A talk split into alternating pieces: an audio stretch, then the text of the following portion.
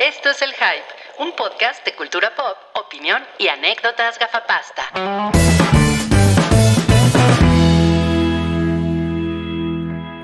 Hola, ¿cómo están todos ustedes? Hello, hello.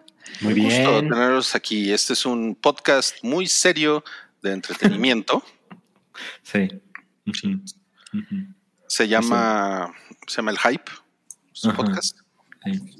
Yo soy, yo me llamo Rodrigo, pero ustedes me pueden decir Better Call Ruiz. Ok. Creo que prefiero decirte eh, Rodrigo. Dadas las circunstancias de la longitud Oh, dude. del... no puede ser. No puede ser. Sabía que lo ibas a hacer, pero dije, Eh. no. Brett Paul Ruiz es un hombre serio. También me puedes decir Ruiz y ya. más. Ruiz, Ruiz, Ruiz. Sí, Eso está- eso- Eh, el, el personaje del pelo esponjado, para los que nos están viendo en YouTube en este momento, estamos en vivo y él es Salchimán. Hola, Salchi. Salchimán, exacto. Este, soy víctima de la humedad. De la, sí, de la humedad. Estás húmedo. Oh, Tal vez por solo Dios. huele a humedad. Oh, por Dios, oh, por Dios. Este, es hora de pasar con la siguiente persona que nos acompañe. Ajá. Bueno, nada más te quiero decir, Salchi, que cuéntame. Tienes una sombra de Slenderman ahí junto a ti. Sí, es cierto, es cierto. La verdad es que creo que esto me podría quedar mejor, pero, pero ya no hay, ya no hay tiempo. Y eso que empezamos tarde, yo, yo, yo lo sé. Sí, ¿eh? qué, qué decepción, qué decepción. Eh, una invitada muy especial, Yamiau, con sus orejitas, está el día de hoy. Hola, Yamiau. Hola, pero creo que esto le quita un poco lo serio, ¿no? Dijimos que iba a ser un podcast serio y entonces con las orejitas creo que se le acaba de quitar toda la seriedad. Sí, sí. Em, sí, eh, yo preferiría la próxima vez, si puedes, no ponerte venir. las orejas. si puedes morirte. No, no ¡Me es cierto. largo! Está muy bien, está muy bien, porque tú, porque, porque pues, tú, tú eres así, ¿no? Eres una persona cute, ¿no? Es sí, claro, claro, claro. Muchas gracias por la invitación. eh, tan, tan bonito recibimiento, ¿no? El día de hoy, así de ojalá te mueras, ojalá no vengas. Qué precioso.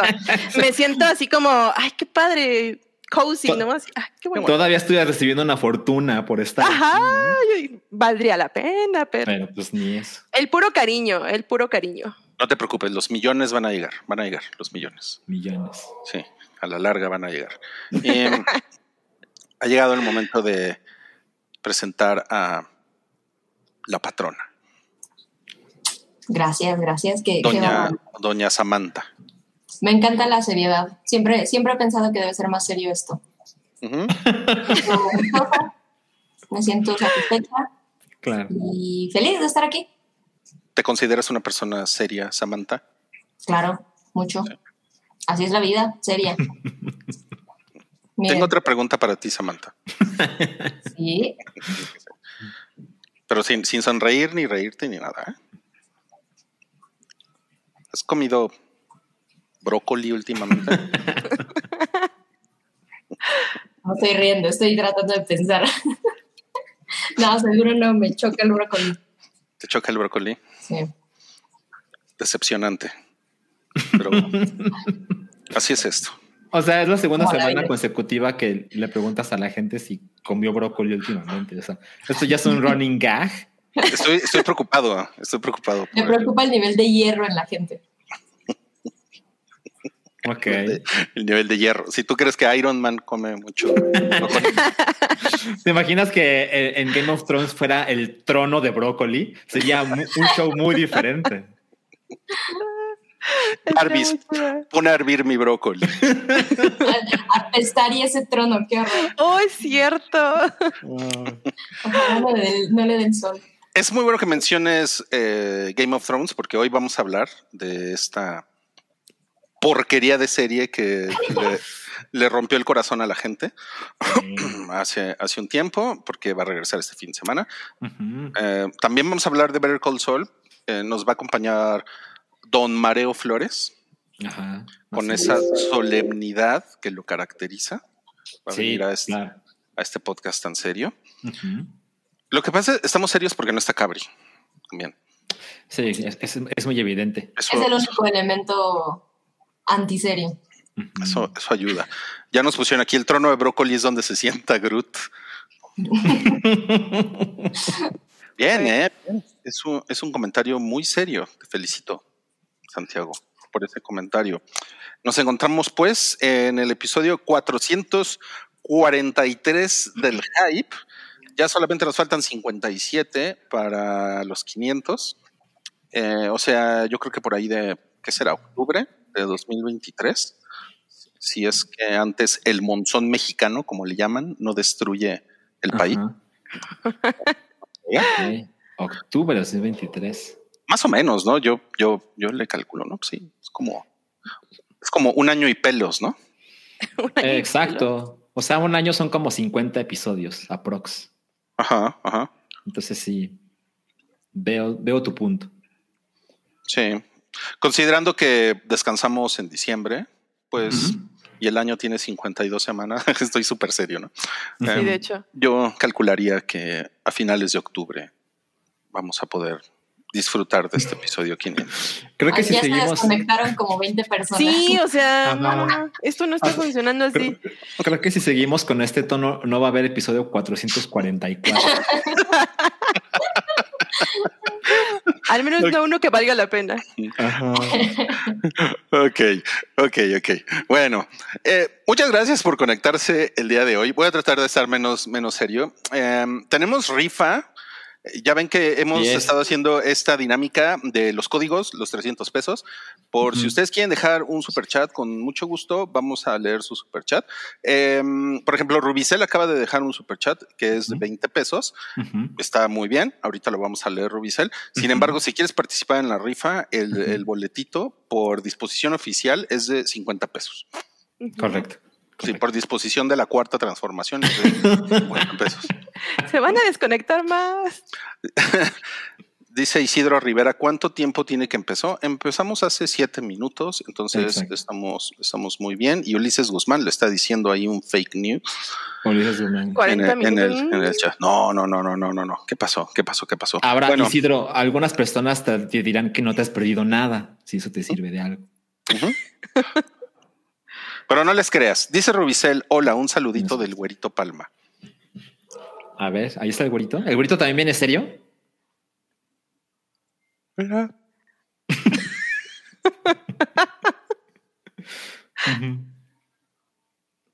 Tengo antojo de pastel. Antojo de pastel. Tal vez yo podría cubrir tu antojo, güerito. Mm. Un Luego te llevo uno. Ándale, eso está muy bien. Eso está muy bien. Gracias, gracias Rubicel. Entonces, bueno, ya lo saben, rifa. Estamos rifando ahora códigos de seischelas.com, códigos que ustedes pueden canjear en la tienda. Se registran, eh, seleccionan su, su producto y al- en el checkout ponen el código. Esa es la dinámica. Entonces, eh, por favor, pongan, pongan mucha atención los que dejen super chat porque le- les vamos a dar su número. Porque al final de este episodio vamos a hacer la, eh, la rifa La así rifa. ma- majestuosa con unas chichonas y van a caer globos dorados del techo también. ¿sí? Y miren, Rubicel ya puso otros 30 pesos, entonces ya tienes el, el- el primer número, Rubicel. Vamos a, vamos dárselo ya. 30 más 20, 50. Y dice, quisiera un minuto de videojuegos de Sam. A ver, Sam, por favor. De una vez, ok. Ah, miren, aprovechando que está Sanchi, voy a A hacerle un agradecimiento público porque Ah. recomendó Untitled Goose Game y, y le entré tarde. O sea, creo que tú le entraste tarde, ¿no, Sanchi? Al juego, o sea. Sí, ajá, exacto. Y, y bueno, yo le entré mucho después que, que le recomendaste. Dije, ok, le voy a dar una oportunidad y no, quedé, quedé maravillada. Es, es una cosa hermosa, es, es de estos jueguitos que podrías decir que son juegos para relajarte, porque pues, tiene esta cuestión como de rompecabezas o, o, em, bueno, eh, puzzle, ¿no? como de resuelve Claro. estos problemillas, etcétera. Sí. Eh, pero, pero tiene como la, la cosa maravillosa que es, puede ser muy difícil, o sea, puedes quedarte como en cierto nivel y decir, satisfactorio, ya lo pasé, está divertido, o, o puede alcanzar como un nivelito más de, de dificultad. Es, es, una maravilla. Desde hace mucho tiempo tenía pendiente de decirle a, a Sanchi que qué gran recomendación. Porque... Y ya se te acabó tu minuto. No, no, gracias. Gracias, gracias. Esa es una, esa es una dinámica que hace mucho no, no, no sucede. Extrañaba, ¿eh? Sí, pero gracias, gracias, gracias. Dinámica, le dice Ruya la grosería. es, una dinámica, es una dinámica de humillación. Bueno, ¿qué les parece si comenzamos ahora sí con, con lo que le cruje, con lo que le cruje a este episodio que eh, Toby estuvo tres días sin dormir? Uh -huh. para, para, tener listos estos, estos gráficos super cabrones. Y vamos uh -huh. a empezar con lo que nos hizo feliz en la uh -huh. semana. Eh, comenzamos con Sam, quien dice que Rick Astley la hizo feliz esta semana. ¿Cómo, cómo es eso? Sí, no, no de forma personal, pero... sí, a eso sonó. pero, pero sí me hizo feliz ver su comercial para, para la aseguradora y pues re rehicieron, entre comillas, el, el, video de, el famosísimo video de Rick Astley, la, la uh -huh. recroleada, y pues no, no es como gratuito, fue para un comercial eh, de AAA, me parece, eh, este servicio sí. de seguros en Estados Unidos, y la verdad es que me pareció, sí, sí me hizo feliz, me pareció muy cagado que es como mm, esta historia que hemos visto mil veces de los has-been, el One Hit Wonder, es este personaje que parece que vive de una sola cosa que le salió bien en la vida. Y, me parece que Rick Astley es como, sin que sea un tema de miseria o que sea algo patético, porque la verdad es que no, me parece que es un gran ejemplo del One Hit Wonder que sigue viviendo de eso y es una cosa de cultura pop ya ensartadísima, me hizo bastante feliz verlo con sus añitos y tratar de replicar mm. otra vez el vestuario, eh, el bailecito, es, es un meme que creo que no debe de morir. Aunque creo que tiene dos canciones Rick Astley, ¿eh? creo que no es... Oh, no, no. sí, sí, hay, hay, otra por ahí como romanticona, ¿no? Bueno, como de balada, ah. estoy casi segura. Sí, sí, sí. Pero no, o sea, ahorita ni siquiera te puedo decir cuál es. Esta, esta es la buena. Y me hizo feliz, me hizo feliz saber que siguen dándole sus dineritos a este señor por esa rola. Bien por él. Sí, está muy cagado.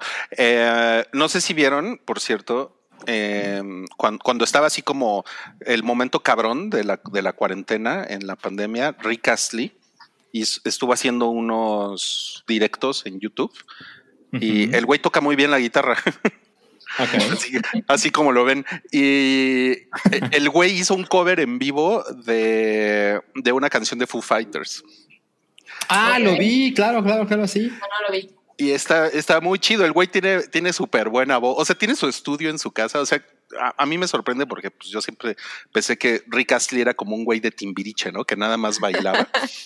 Pero resulta que el güey sí es, es músico y hace, o sea, lo hace muy bien, muy bien. O sea, digo, para salir en vivo, ¿no? Tocando la guitarra, la, la neta es que sí está muy chido. O sea, ¿Tú dices que Eric Rubin no canta? no, no, lo sé. A lo mejor Rick Astley tienes un, un tas tatuado, ¿no? claro. Ya estás. Ya estás. es, es Together Forever la otra canción. Y Ajá, ya no las pusieron ahí. Ajá, ya ven, ya ven. Fue tu, ah, hit, wonder, tu hit wonder. Tu hit wonder, sí. Okay, Algo bueno. que me gusta mucho de Rick Astley es que él ha abrazado completamente su persona del internet. O sea, sí. no es así como, no, no, no, yo no quiero ser esa persona. Para... No, es así, no, pues sí soy esa persona y voy a sacar dinero además. Claro, sí, muy inteligente. Uh -huh. Pues son buenas rolas, ¿eh? La de Together Forever es, está padre. Sí. ¿no? Tiene, tiene pura alma ochentera bailable, sí, está bien cara. Sí, y sí bailaba chido el güey también. Sí, bueno, y sigue bailando chido, se ve bien en su videito. Se ve bien, se ve bien. Se ve bien el, con la camisita de denim. Don, bien conservado. Don, don Ricardo Astillas, sí. Ricardo Astillas, wow. Ok, bueno, eso fue lo que hizo feliz a Sam. Ahora vamos a lo que hizo feliz a la Rodriga. Lo que hizo feliz a la Rodriga, yo, uh -huh. fue esto que vi fíjense que vi Ed Wood uh -huh. eh, el, el, fin de semana porque me, me, encontré casualmente en Tumblr. Yo todavía me meto a Tumblr. No mames, usas cuando. Tumblr. Todavía, y está chingón, ¿eh? Está, hay cosas chingonas en Tumblr todavía. Sí, se les, o sea, como que mantiene el espíritu, ¿no? O sea, igual y ustedes extrañan el porno, pero. Mm. Claro. Mm. Lo que estaba padre del porno de Tumblr eran los GIFs. O sea, de, de, ahí en fuera, eh, pues eh, hay porno en muchos otros lugares. Pero, sabes, yo recuerdo el porno de Tumblr como, mira qué cosa tan, tan sofisticada y elegante. Había otro, otro nivel de curaduría. Unos Ferrero Rocher para Exacto, exacto. Salían comiendo vieneta. Ajá, exacto. Ya pusieron ahí qué es Tumblr. Rui viendo qué noticias salen de Hi-Fi. No sean mamones. no, entonces me, encontré una, me encontré un, quote, una cita de Ed Wood. Dije, ah, no mames, tengo ganas de ver Ed Wood. Y, pues invité a, mi hija. Y yo dije, ay, igual y me manda a la verga en los primeros 20 minutos. Pero no, nos quedamos hasta el final. Y sí, siento que hubo un momento que la película la cautivó, porque es una película que es, está filmada muy, es muy bonita. Eh, es en blanco y negro. Eh, además tiene muy, muy poquita música. Eh, tiene más como sonidos incidentales. Y, y, como que te va la personalidad tanto de Ed Wood, que lo hace muy bien Johnny Depp en esta película. Como la de Bela Lugosi, que este señor pues ganó el Oscar eh, en ese año como mejor actor secundario. No, sé ah, si sabían, es, Martin Lando. Y ellos dos, o sea, la relación que tienen te va como que te va ganando y no mames, está. Eh, Gente descubriendo Tumblr en el hype. Ay, es como Instagram y Twitter. No, no mames, wow. Wow. Imagínate tener el internet enfrente y usar Tumblr para ver no por el room. Está sad. En otros tiempos, amigos. Ah, sí, pero pues está padre, está padre. Mira, ah, dice Madame tus tus outs, tus sots, el porno en Tumblr sí estaba bien curado, no como el de Twitter. Sí, la verdad es que hablo en serio, o sea, sí hay diferencias. Bueno, es que en Twitter no hay filtro, o sea, ponen lo que sea. Miren, se me hace que vamos, vamos a poner una encuesta porque ya, ya podemos poner encuestas. A ver. Eh, y la encuesta es, ¿usas Tumblr? Esta encuesta es nada más para las personas que están ahorita en, vivo eh, en, el, eh, en, el chat en YouTube. ¿ok? Ahí está la encuesta pues, para saber si usan Tumblr o si les parece una estupidez. bueno, y ya, digo, para ser breve, está bien chingona, ¿eh? Es, aguanta la eh, la prueba del paso del tiempo. Ed Wood. Hola. ¿Qué pasó? Sí, claro, ven. ok. Parece que se está hablando solo. Ah, no. Está súper adelantada su época. Adelantada su época, dijo. Adelantada su época. Dice que adelantada su época. Qué cabrón. Ok, no es algo que recuerde de Ed Wood. Pero pues, claro, por el papel de Johnny. Yo, yo, creo que lo dice por el papel de Johnny por las interpretaciones que llega a hacer en algunos momentos de la película? Lo que pasa es que, eh, o sea, ella, ella tiene 16 años y cuando yo le digo, vamos a ver una película de 1994, pues sí, o sea, sí se está imaginando. ¿Tu máquina del tiempo? Sí, o sea, King Kong así stop motion, ¿no? Totalmente, sí, sí, sí. Entonces sí es muy sorprendente ver, es una película que tiene, que va para 30 años y que tiene ese ritmo y que tiene esa fotografía tan chingona y, o sea, si dices, no mames, qué pedo. Y yo, yo creo que aquí Tim Burton estaba en su mejor momento, o sea, como que el güey. Sí, ese, momento de que todo lo que hacía con Johnny Depp era, güey, esto va a quedar poca madre. Era garantía. Qué épocas, qué triste. Además, yo creo que no hay mejor director para hacer una historia de Ed Wood que, que Tim Burton. Totalmente. Que Timoteo Burton, sí. Totalmente. Bueno, si a alguien le interesa ver eh, Ed Wood, la, encuentran en Star Plus. Ahí Qué bonito. Perfecto. Muy bien. Eh, vamos a pasar al siguiente cosa que nos hizo feliz en la semana, que es Salchi vio algo que se llama Buena Suerte Leo Grande. Exacto. el título original es pues, básicamente el mismo, es Good Luck to You, Leo Grande. Y pues básicamente es una película de esas que están destinadas a estar en muy pocos cines. Eh, pues, de hecho, es una película que se diseñó para que fuera de televisión y está en televisión en los Estados Unidos porque es de la plataforma de Hulu. Que esas películas por lo general aparecen en Estados en México. Entonces, eh, esta ocasión por lo menos no fue simultáneo, pero no me sorprendería que muy pronto esté en Star Plus por acá. Y pues bueno, eh, es una película que está protagonizada por Emma Thompson y el coprotagonista es un sujeto que eh, me parece que es como su debut o por lo menos su primer papel importante. Él se llama Daryl McCormack y es de esas películas que pues, la verdad es que parecen muy una obra de teatro. Sucede en muy pocos escenarios. ¿Qué dice? ¿Qué decía? Pues con, esas letratas yo también, leo grande. Muy bien, un aplauso. Me dan ganas de darle un, boleto para seis chelas nada más. El comediante de la semana. El comediante de la semana, exacto. Eh, y bueno, es, una historia interesante donde Emma Thompson, que pues es una mujer eh, pues mayor, ¿no? Eh, su personaje es de una mujer que tiene poco tiempo de haber quedado viuda y pues tiene esta desgracia de pues, su vida fue o ha sido completamente aburrida e incluyendo, ella misma lo dice, jamás ha tenido un orgasmo, ¿ok? Es oh una mujer de más de 60 años, exacto. Y pues ya sabes, tiene esta historia que eh, hasta hace poco tiempo era bastante usual y por supuesto que sigue sucediendo. Es una mujer que perdió la virginidad con su esposo, no cogió con nadie más y pues ahora que se murió el esposo en un matrimonio en que ella era bastante infeliz, pues dice, bueno, pues, pues sí, es, tarde, pero no demasiado tarde para, para, hacer cosas emocionantes con mi vida, ¿no? Entonces, eh, decide contratar a un prostituto que, que, es como prostituto de Tumblr, porque es sofisticado y elegante. O sea, no es, no es, no es de cualquier esquina, ¿me explica? Como yo, como yo. Entonces eh, conoce a este sujeto que se llama, el actor, repito, se llama Daryl McCormack. Eh, él, él es el que le da título a la película, es, es Leo Grande, digamos.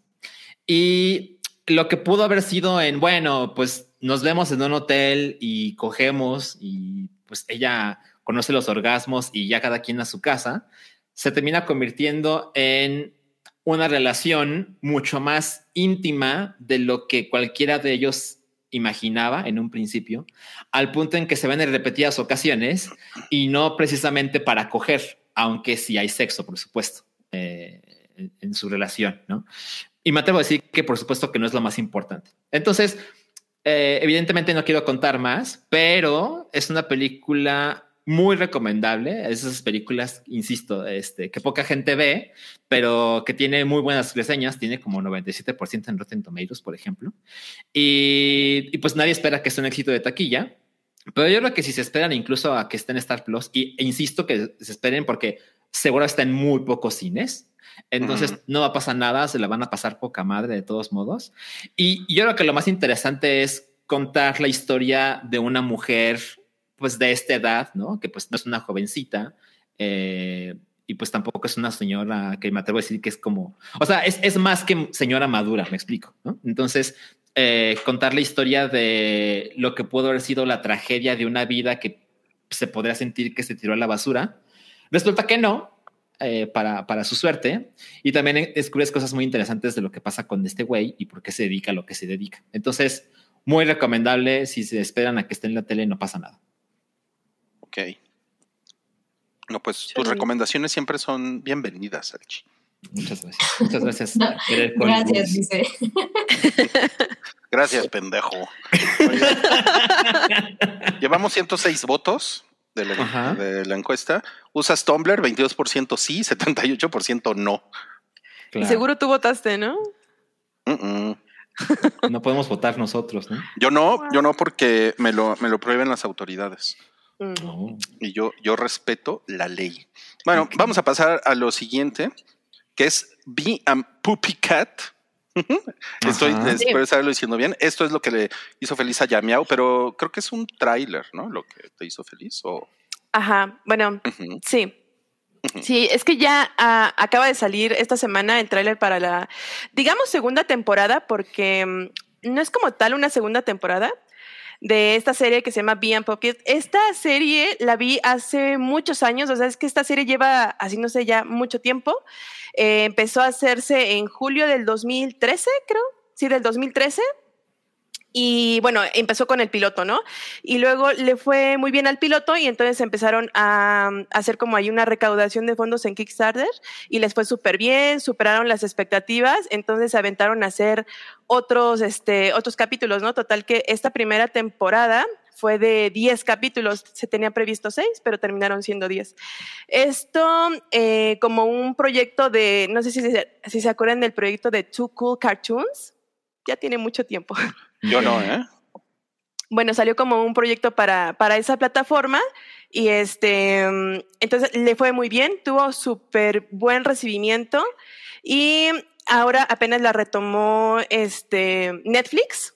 Netflix la retomó para seguir la historia. Entonces, a partir del, creo que del 6 o 9 de septiembre ya la vamos a tener disponible completa en Netflix.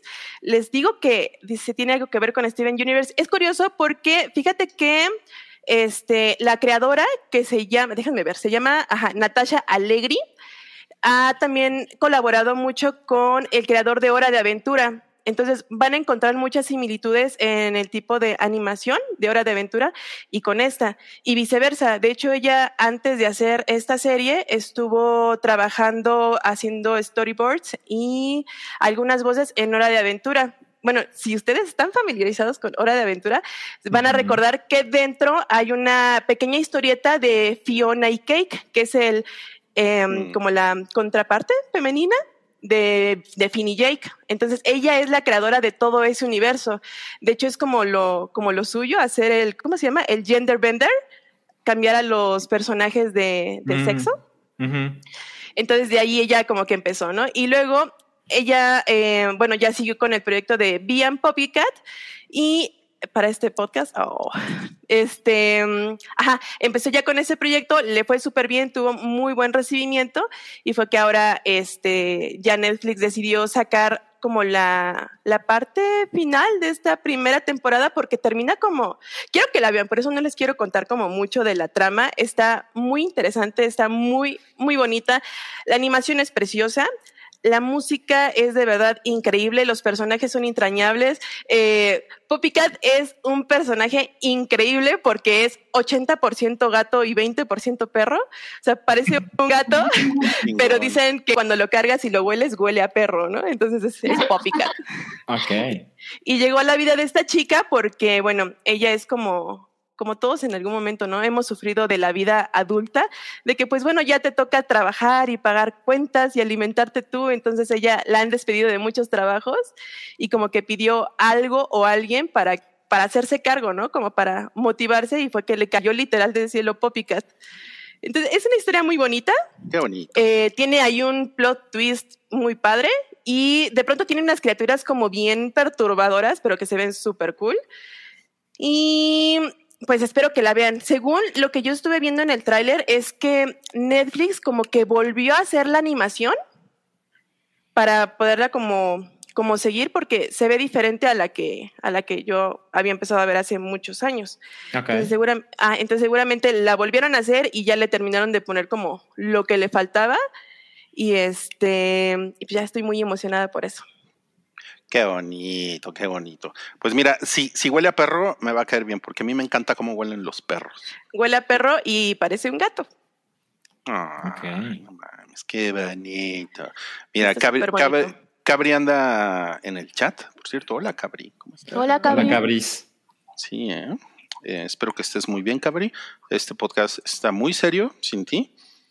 Y así nos gusta. Gracias. Gracias. Gracias por no venir. Gracias por no venir. Vamos a pasar a algunos superchats. Dice aquí Lobo Felagund. Sam, ¿verdad que Toby es el mejor Spider-Man? Ay, no, eh, pienso que es el mejor Peter Parker. No, no creo que sea el mejor Spider-Man, creo que es el mejor Peter Parker. Interesante. Sí, sí, sí. Pero ¿saben qué? Todas las opiniones son válidas. Lo importante es que las no mames. En este hermoso mundo de, de diversidad y amor. Sí, de información ya me abrí de información.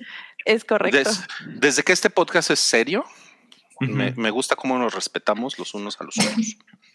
Bueno, fuiste un poco grosero con Sam. De ¿Por qué? hecho, ¿Por qué? Sam hecho. Minuto. Ah, bueno, sí es cierto. Ok.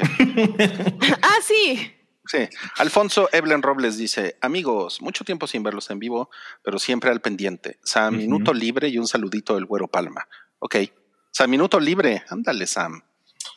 qué fuerte. Eh, ok, rapidísimo. Eh. Tiene un poco que ver con lo que vamos a hablar hoy, pero no al mismo tiempo. pero ahora que retomé, bueno, más bien, que me eché toda la velocidad para ver Better Saul porque como, como es mi costumbre, ignoré la serie durante años hasta que estaba por terminarse y, y entonces me fui en, a 150 por hora. Sí. Eh, y, y lo que me pareció muy cagado, independiente de todo esto, es eh, a quienes sean fans de The Office, jamás dejo de, de hablar de The Office, Bob Odenkirk en algún momento audicionó para ser Michael Scott y, y me dio mucho gusto ver como, como esta capacidad histriónica de él y, y alcancé a ver a Michael Scott de repente y pensé, hubiera estado muy increíble que este güey hubiera sido también. Siempre he pensado que nadie lo podía hacer aparte de Steve Carell, eh, pero, pero gran talento de, de Bob. Me, me gustó mucho imaginar a Michael Scott en, en la serie. Qué chingón. Y yo sé que además Alfonso Blen es bien fan de The Office, entonces sé que le va a gustar el otro. Mm, muy bien. ¿Qué pasó, güerito? Hola, Alfonso. Mira mi espada. ¿Te gusta? Ay, no mames. Eso está muy mal. No humo, el güerito. Sí, está medio raro, ¿verdad? Eso, está medio raro. Ok. Eh, tenemos otro super chat. Eh, Cristian Flores está participando con dos boletos en la rifa Sí. del día de hoy. Dice, la querida Paola la reseñó también, o sea, se refiere a, lo- a lo que acaba de platicar Salchi, la Exacto. de, la de las letrotas, Leo Grande. Exacto. Paola, Paola Masalchi igual a garantía. Sí, por verla. sí, claro. Dicen que Emma Thompson está espectacular. Saludos a todos. Ya confirmen su asistencia, mínimo otro tuit en vivo. Ah, pues Pues tengo entendido que ya no hubo más comunicación, ¿verdad? Ajá, sí. Entonces, Pero- pues O sea, eso no- Pues- ese, ese asunto no está completamente muerto, pero tenemos que retomarlo, ¿no? Exacto, exacto. Pero pues es un, como un tema incómodo el, el mandar otro mensajito de hola, ¿no? Exacto. O sea, pero miren, si Mándale, Mareo Flores volvió al podcast, con, exacto. con Paola, ¿no? mándale, mándale el meme de Juan asomadito y dile. Hola, perdida. Sí. Qué chingón. Pero Ok. mira, Gaby tiene un buen comentario, dice, pero a Salchi no le gustó la de los Whitesicans de Michelle Franco. Y yo creo que a Paula no le gustó Moonfall, o sea que estamos a mano. Paola. Ándale. Lo peor, lo peor de todo es que le digan Paola. sí, ojalá venga y se ponga Paola, no mames, sería No mames, sí. La tenemos que convencer de eso. Sí. Ah, dice Abraham Díaz, el Güero Palma se lanzará al escenario de Ramstein. Eh, el Güero Palma quiere decirles algo al respecto. Creo que, creo que sé lo que va a decir el güero Palma. Hola, Ahí está, la primera mitad. yo soy un gran fan de Ramstein. Ok. Me gusta mucho el metal y quiero pedirles a nombre de todos los fans que no avienten muñecos porque eh, el espectáculo es muy cuidado por Ramstein y va a haber un DVD. No vaya a ser que nos saquen de la gira. Un DVD.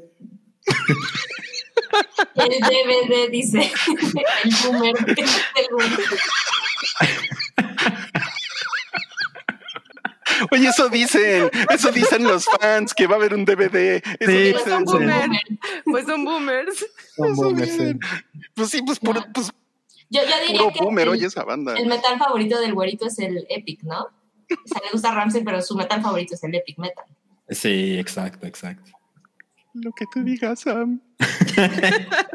Ahora, si me pongo en el lugar del güerito, no mames, o sea, Ajá. si yo viera los videos de- del doctor Simi siendo arrojado al escenario, si yo fuera el güerito, yo tendría pesadillas, ¿sabes? O sea, la cantidad de peluches que han sido arrojados últimamente es alarmante. sí le piensas para ir a un concierto, si eres sí, claro, no mames, por supuesto. No vayan a apañar y aventar. Exacto. Seguro pierde su zanahoria, ¿no? Y un par de dientes. Un par de dientes y su espada. Dientitos de fieltro. Bueno, muchas gracias, muchas gracias a Abraham. Ya también estás participando en la rifa del día de hoy. Y vamos a pasar a la siguiente sección de este podcast, que es estrenos de la semana. A ver.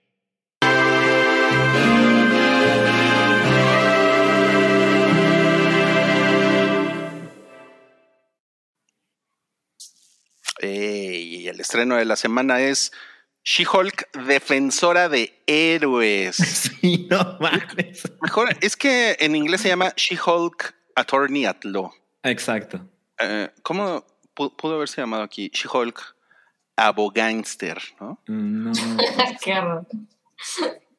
Ah. Abogada. Pues es que abogada. Abogada. nada más, ajá. ¿Y si le pones solo She-Hulk?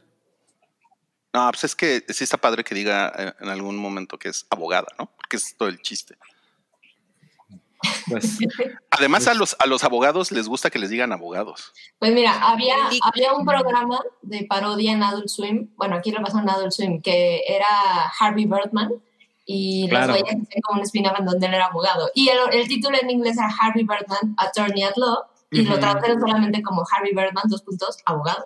mm, Ah, no puedo creer que. Swim lo hizo mejor que Disney. Bueno, sí puedo. sí puedo creer. es que defensora de héroes, pues sí suena pinchón. Suena como de Paw Patrol, como, como de Ujú. como de público bien infantil. Exacto, exacto, sí. Paw. Patrol, sí. Em, pues, pues es esta actriz Tatiana Maslani, se llama. Ajá. Perfecto. Ella, ella, ella salió en una serie, no sé si la llegaron a ver, la, la de la chava que clonan, Orphan Black. Ah, Orphan Black. no la vi. Además la vino. ¿Deberíamos?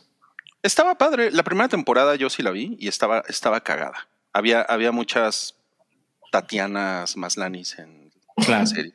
Sí, y se van encontrando entre ellas y todo eso. Sí, estaba, estaba chida. Eh, y pues ella, pues que yo sepa, no había hecho como grandes cosas después de eso. O a lo mejor me perdí su carrera. Pero pues ahora sí que tiene la gran oportunidad de, de entrar al MCU a esa máquina bastarda capitalista que nos, que nos tiene, que nos tiene destruidos eh, del, del cerebro. Y pues no sé si ustedes tienen ganas de ver esto, esta serie de Disney Plus que sale hoy, justamente. Exacto. Yo, yo tenía cero ganas hasta que hoy empecé a recibir comentarios de fuentes confiables y vi el último tráiler. La verdad es que el, el tráiler final, que lo, lo vi apenas hoy, no estoy segura hace cuánto tiempo lo sacaron, me terminó de convencer. Sí, sí le quiero entrar. Sentí que su vibra se acerca mucho más a lo que vimos en, en Miss Marvel que algunas otras series que hemos visto de Marvel en, en Disney. Entonces, eso me, me animó mucho. Se ve que es una comedia, ¿no? Totalmente. Totalmente. Sí. Eso es bueno, yo creo. Sí, pero como una comedia consciente de sí misma. O sea, esta, esta cosa que hacen en el tráiler, eh, en el último, en donde como que de una vez te avisan el, no van a estar chingando con sus ondas de los cameos, me, me pareció bastante interesante porque si va por ahí, es precisamente como lo que a mí me daba ya hueva de estas series. Que cuando digo hueva es de todas formas cuando salgan las voy a ver y me va a interesar. Pero es, es como, ya se empieza a sentir de fórmula. eh, vamos a ver qué cameo sale y vamos a ver cómo se conecta con el MCU y vamos a ver a Daredevil de Netflix. Y Sí. como trailer lo ponen todo sobre la mesa y es como, Sí. no va a tratar de eso, ¿no? O sea, si él va a estar cagado, eh, llévensela más relax. Me, me gustó eso. Sí, está padre. ¿Tú, Salchi? Pues miren, ah, no, no estoy interesado. Este, o sea, pues es un producto de She-Hulk. O sea, She-Hulk no me puede importar menos. Careful, careful. careful. Eh, Ya, ya llegó Salchi el misógino. Ajá, exacto. Es, es, es, es 100% misoginia. No, eh, la verdad es que no estoy para nada interesado en el personaje. Como me ha pasado mucho en, en, en esta etapa del MCU. Este, entonces, pues para mí es de entrada complicado. Sí aplaudo que sea una, una comedia, porque pues definitivamente es un tono no tan explorado por el MCU. Digo, evidentemente están las, las últimas dos películas de Thor, por ejemplo. Mira, ahí están los Eh, calzones de Hulk. Ahí están las cuestiones de cómic, exacto. Eh, entonces, pues eso posiblemente, si pasan algunas semanas y los comentarios son pues, positivos, porque atención, este tiene, esta serie tiene nueve episodios que son pues más que algunas otras series del MCU, ¿no? Por ejemplo, este Miss Marvel tiene seis episodios, según recuerdo, ¿verdad, Roy? Eh, sí, son seis. Entonces, bueno, esta tiene nueve. Y pues tiene esta clase de ganchos que ya mencionó Sam, que bueno, pues definitivamente me da cierta curiosidad ver a través de Daredevil, sobre todo el Daredevil pues, que vimos en Netflix, entonces así como, bueno, sí me podría asomar posiblemente. Los episodios duran 30 minutos, lo cual también pues, ayuda, ¿no? Entonces, no estoy interesado, pero tampoco estoy completamente negado a darle una oportunidad. Pues eso dice siempre y nunca las ves, güey. Pues mira, último, o sea, luego resulta que me pasó con Miss Marvel, eh, que tú vendiste muy bien el primer episodio y dije, ay, sí podría. Y luego, pues la verdad es que tampoco me dieron muchas ganas. Luego vi comentarios de, no, no mames, el episodio chingón era el primero. Y luego, como siempre pasan del MCU, no, no mames, la escena del final salen unos personajes que no te lo vas a creer. Y yo así pensando, esto ya lo hemos visto antes, ¿no? Esta idea de, no, no, no, pero si te aguantas tantito, te van a poner ahí un easter egg que vas a decir, no mames, quiero ver la siguiente cosa. Entonces, yo, yo soy muy inmune a, a esos ganchos, tengo que aceptarlo. Entonces... Pero en esta sale Team Roto. No, pues tampoco me, me, me llena de emoción. Pero él es, él es chido. No, sí, él, lo es, por supuesto que lo es. No tanto en el MCU. nadie dice, no mames, el Abomination, wow. Sí, no. nadie, nadie, nadie, nadie. Ya, ya, llegó el Abomination, culeros. sí, sí, sí. Ok, ok. ¿Y, y, y tú, Yamiau, qué tantas ganas tienes de ver She-Hulk? Pues fíjate que me pasó algo similar a, Sam, porque yo no tenía muchas ganas de verla, porque creo que hubo como una campaña media media fea, ¿no? Como de mucho hate, de es que ese hate se ve horrible, es que se ve fodongo, es que se ve muy mal. Y como que ponían algunas imágenes en donde efectivamente pues se veía así como que, como que otras dos horitas de render y chance, ¿no?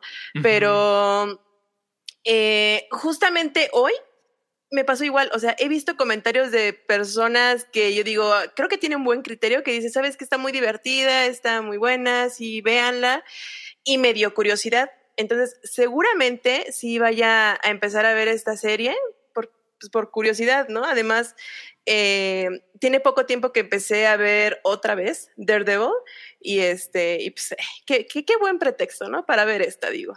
¿Por qué estás viendo otra vez el, el, el Daredevil?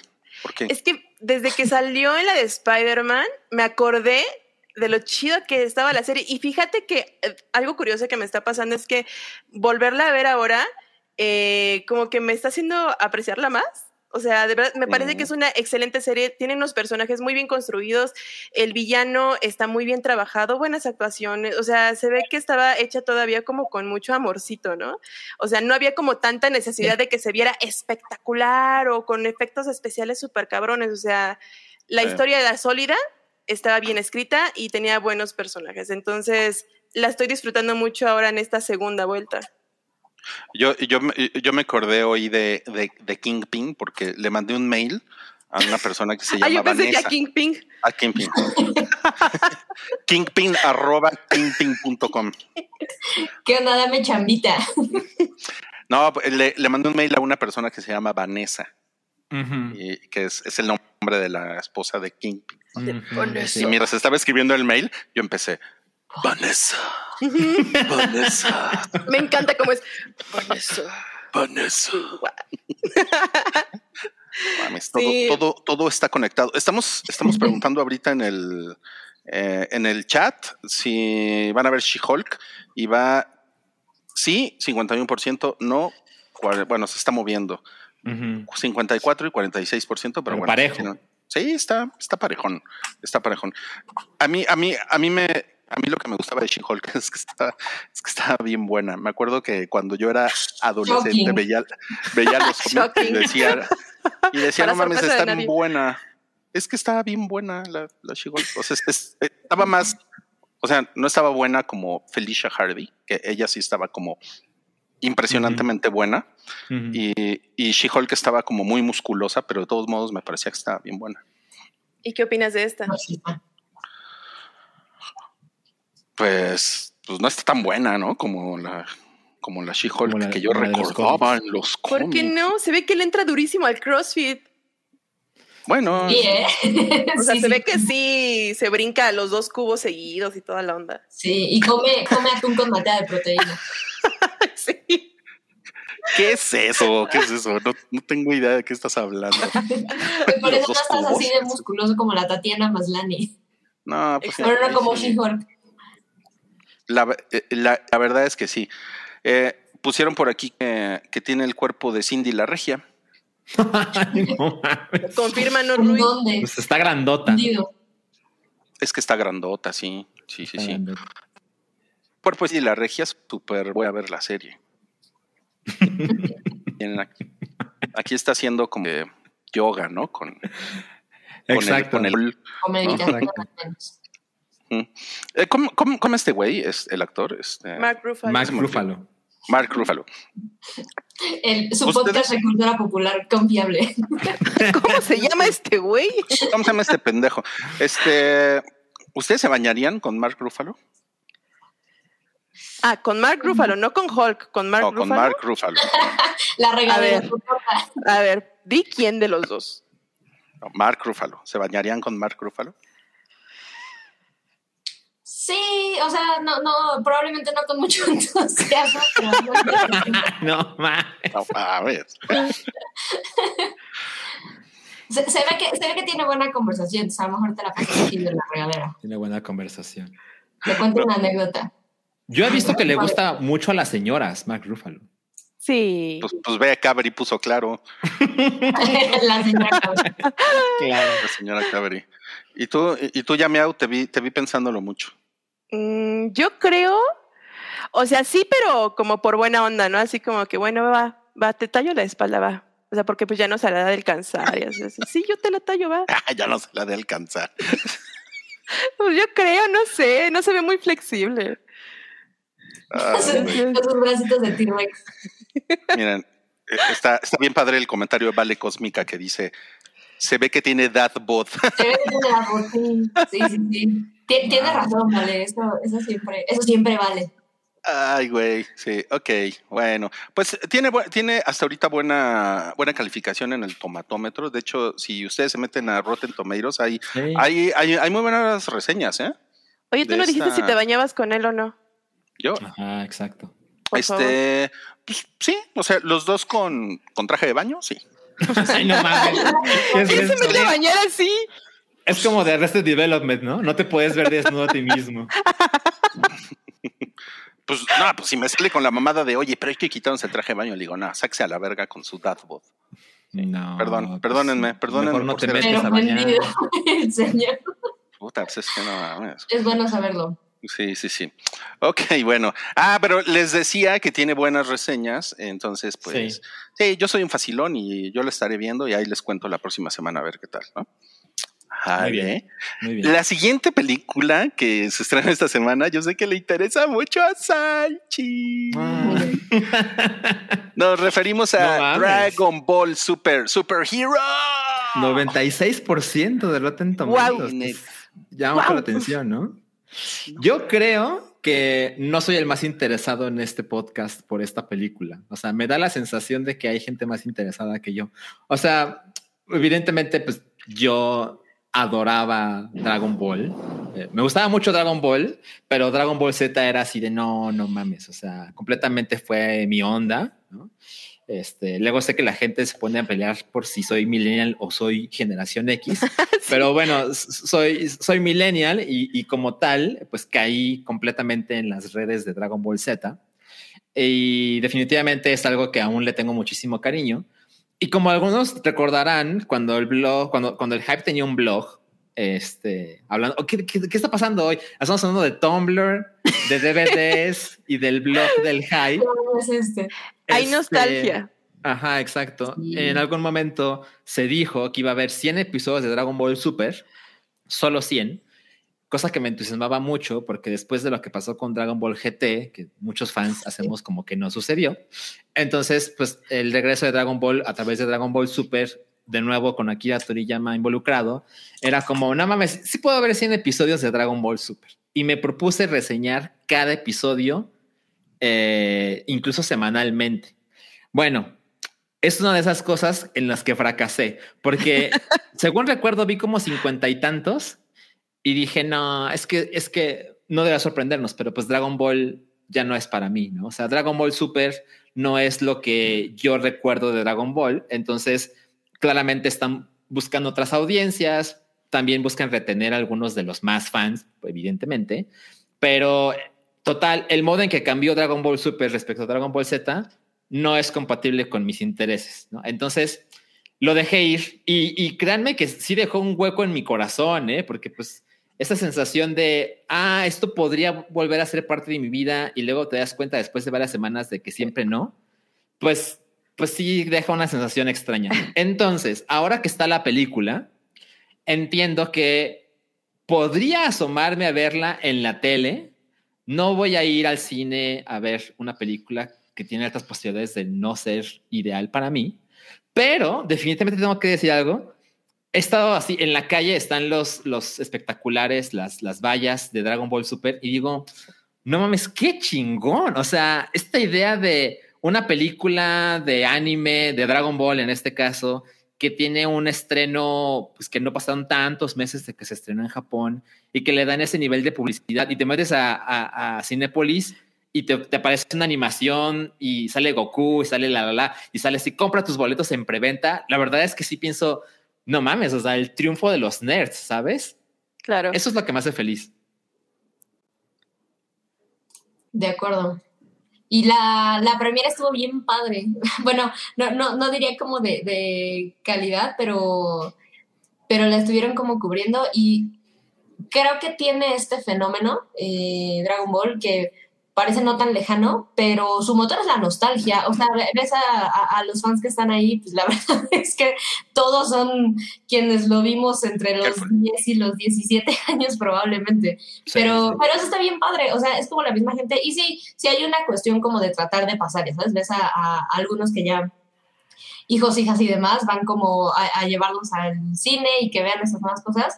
Pero, pero creo que sí es una onda más como de aquí sigue estando este producto con el que creciste y, sigue estando chido y, y, me parece bien padre. Y algo que a mí me dio gusto, por ejemplo, de todo esto, o sea, que de acuerdo, tampoco, la verdad es que ya no es algo que me súper entusiasma. Para mí es, me la pasé increíble y cuando llega GT, como que lo intenté y ya sabes, entre que ya no está tan chido y vas creciendo y todo, es como, ok, hasta aquí llegamos, está perfecto, cada quien uh -huh. por su lado. Uh -huh. um, pero sigue habiendo como un cariño, por supuesto.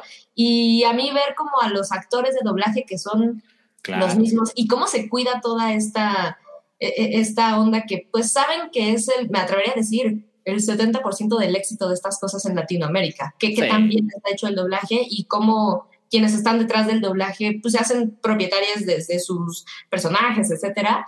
Y, y, está bien padre, se siente íntimo a pesar de que pues es una cosa que para nada es, es íntima.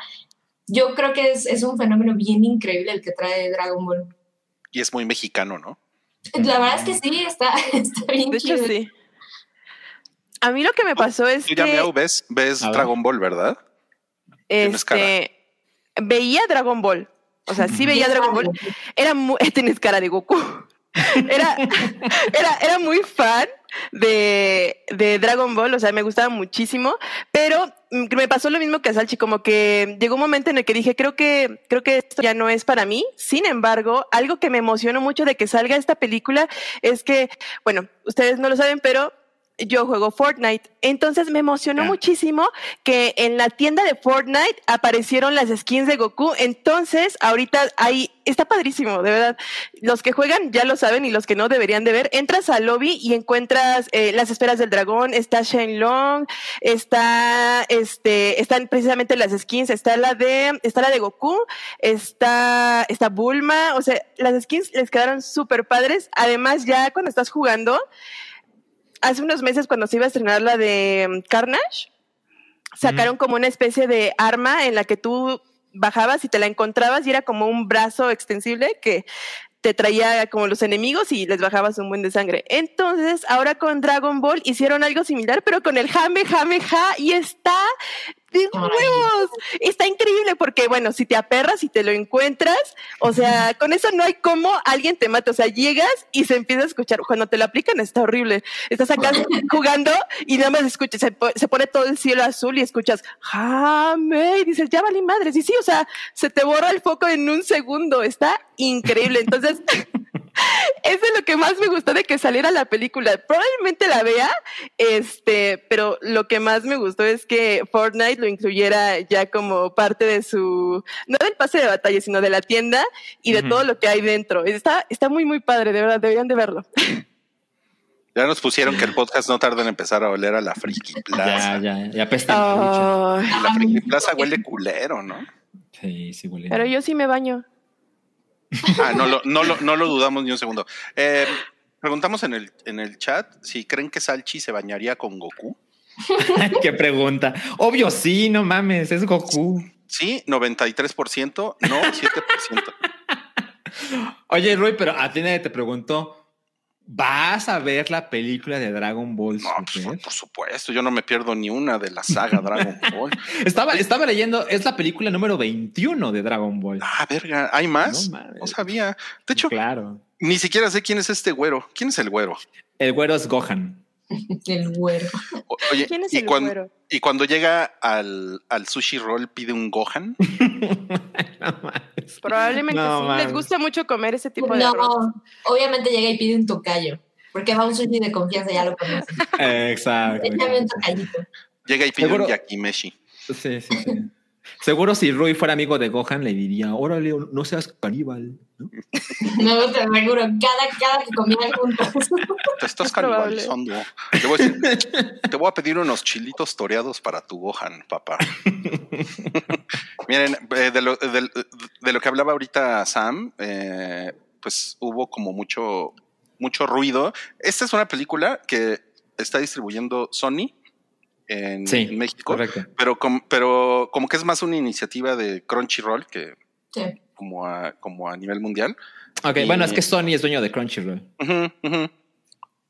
Pero como que su distribuidora eh, para cines, pues es Sony, ¿no? O sea, eh, pero es una Por cosa supuesto. rara, como que lo están haciendo ahí, eh, como que las dos marcas en conjunto. Y Mm. pues sí, están, están aprovechando que a los mexas les maman sus, sus actores de doblaje. ¿no? Los, Totalmente. los, quieren, los respetan. O sea, hay, un- hay un culto ahí como curioso, ¿no? Miren, qué bonito. Eh, Mira, por ejemplo, ahí está eh, Luis Manuel Ávila, que es la nueva voz de Gohan. Eso, eso está bien fuerte. Porque, no, perdón, yo, yo no soy experto en esos temas, pero quien daba la voz de Gohan eh, murió hace pocos años. Entonces, pues era como la incógnita de, bueno, pues entonces, ¿quién puede hacer esto? ¿no? Y cuando encontraron a, a Luis Manuel Ávila, aparentemente, eh, yo he visto comentarios de que la gente dice, le queda poca madre. A mí me parece que lo hace muy bien. ¿no? Definitivamente hay un como un cortocircuito cerebral de un momento, no es, no es la voz de Gohan, pero vi un par de clips y creo que lo hace muy bien. Entonces, no, no, eh, eh, es, es- justo del que estoy hablando es el que tiene el payera de Gohan, que está es de, de- de derecha a izquierda es el segundo. Ok, el de la chamara negra, Ujú, ujú. el que tiene los, Era los de pulgares la arriba. familia Peluche. Eh, exacto, que la gente lo conoce por la familia Peluche, exacto. Entonces, sí está cagado el, no mames, el güey de la familia Peluche es la voz de Gohan, wow, poca madre. Y tengo entendido que en esta película eh, los protagonistas realmente son Gohan y Piccolo. Entonces, tiene ahí como más protagonismo del que uno se podría imaginar. Ok, ok. Bueno, la pregunta obligada, ¿quién de ustedes tres la va a ir a ver al cine? Yo no, No, no creo, la verdad. Me No. esperaría al stream. No. pero le deseo así los millones que, que- que- que se merece Dragon Ball. Qué decepción, qué decepción. Perdón. Yo fui O a sea- ver eh, Dragon Ball, la batalla de los dioses al cine. Yo también la vi en el cine. fui con, fui con Densho y dije, ¿qué hago aquí? O sea, no, no, no, no, no es, no es para mí ya.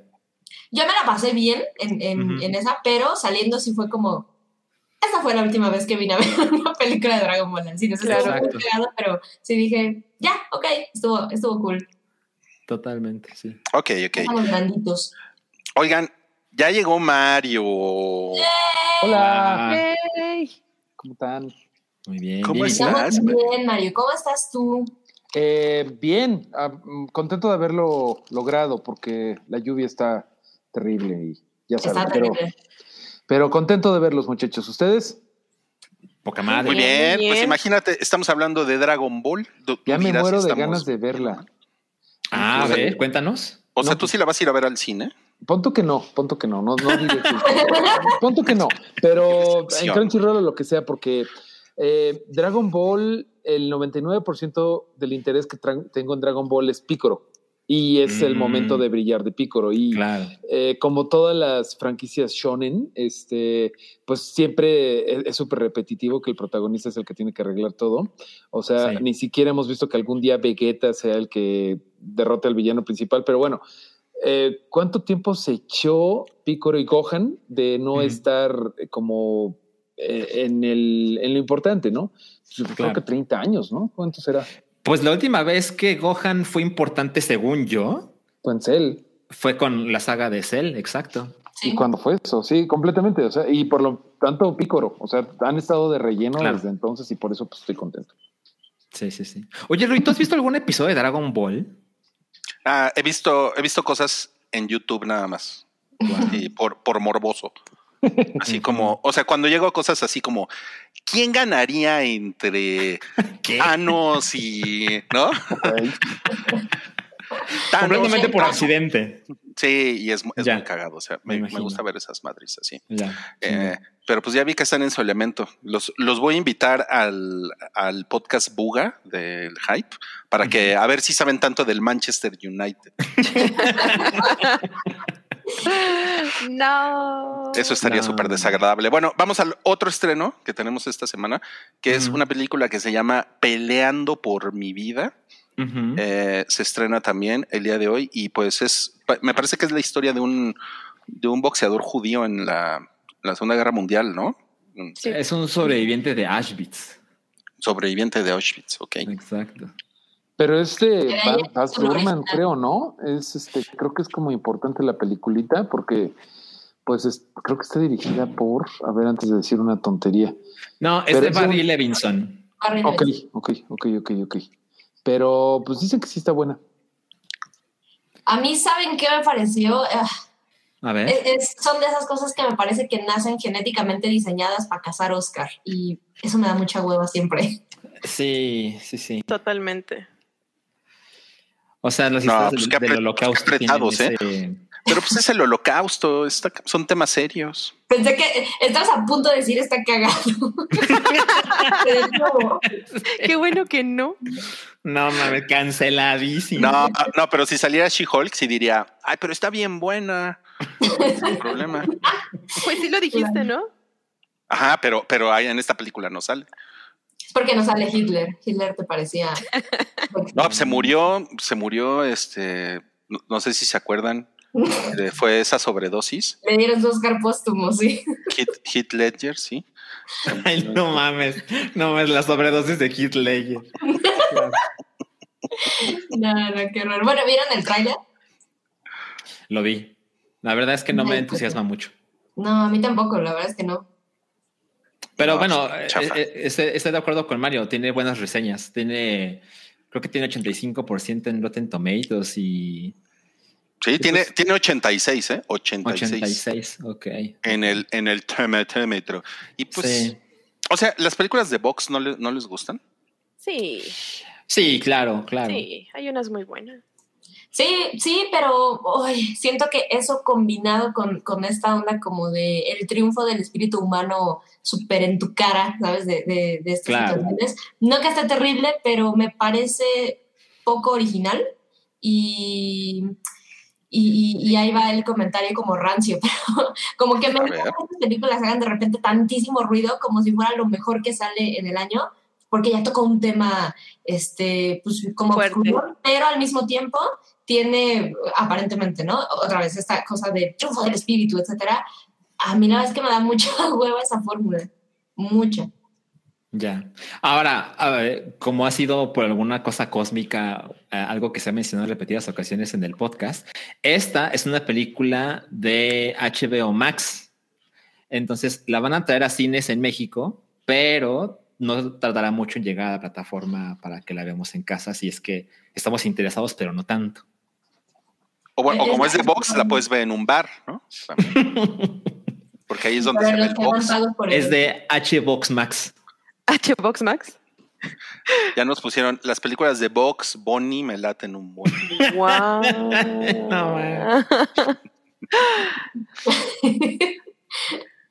bueno, entonces, si son este, medio llorones y les gusta el, el Bax, pues El pueden, Bax. pueden ver esta película que está en cines desde el día de hoy.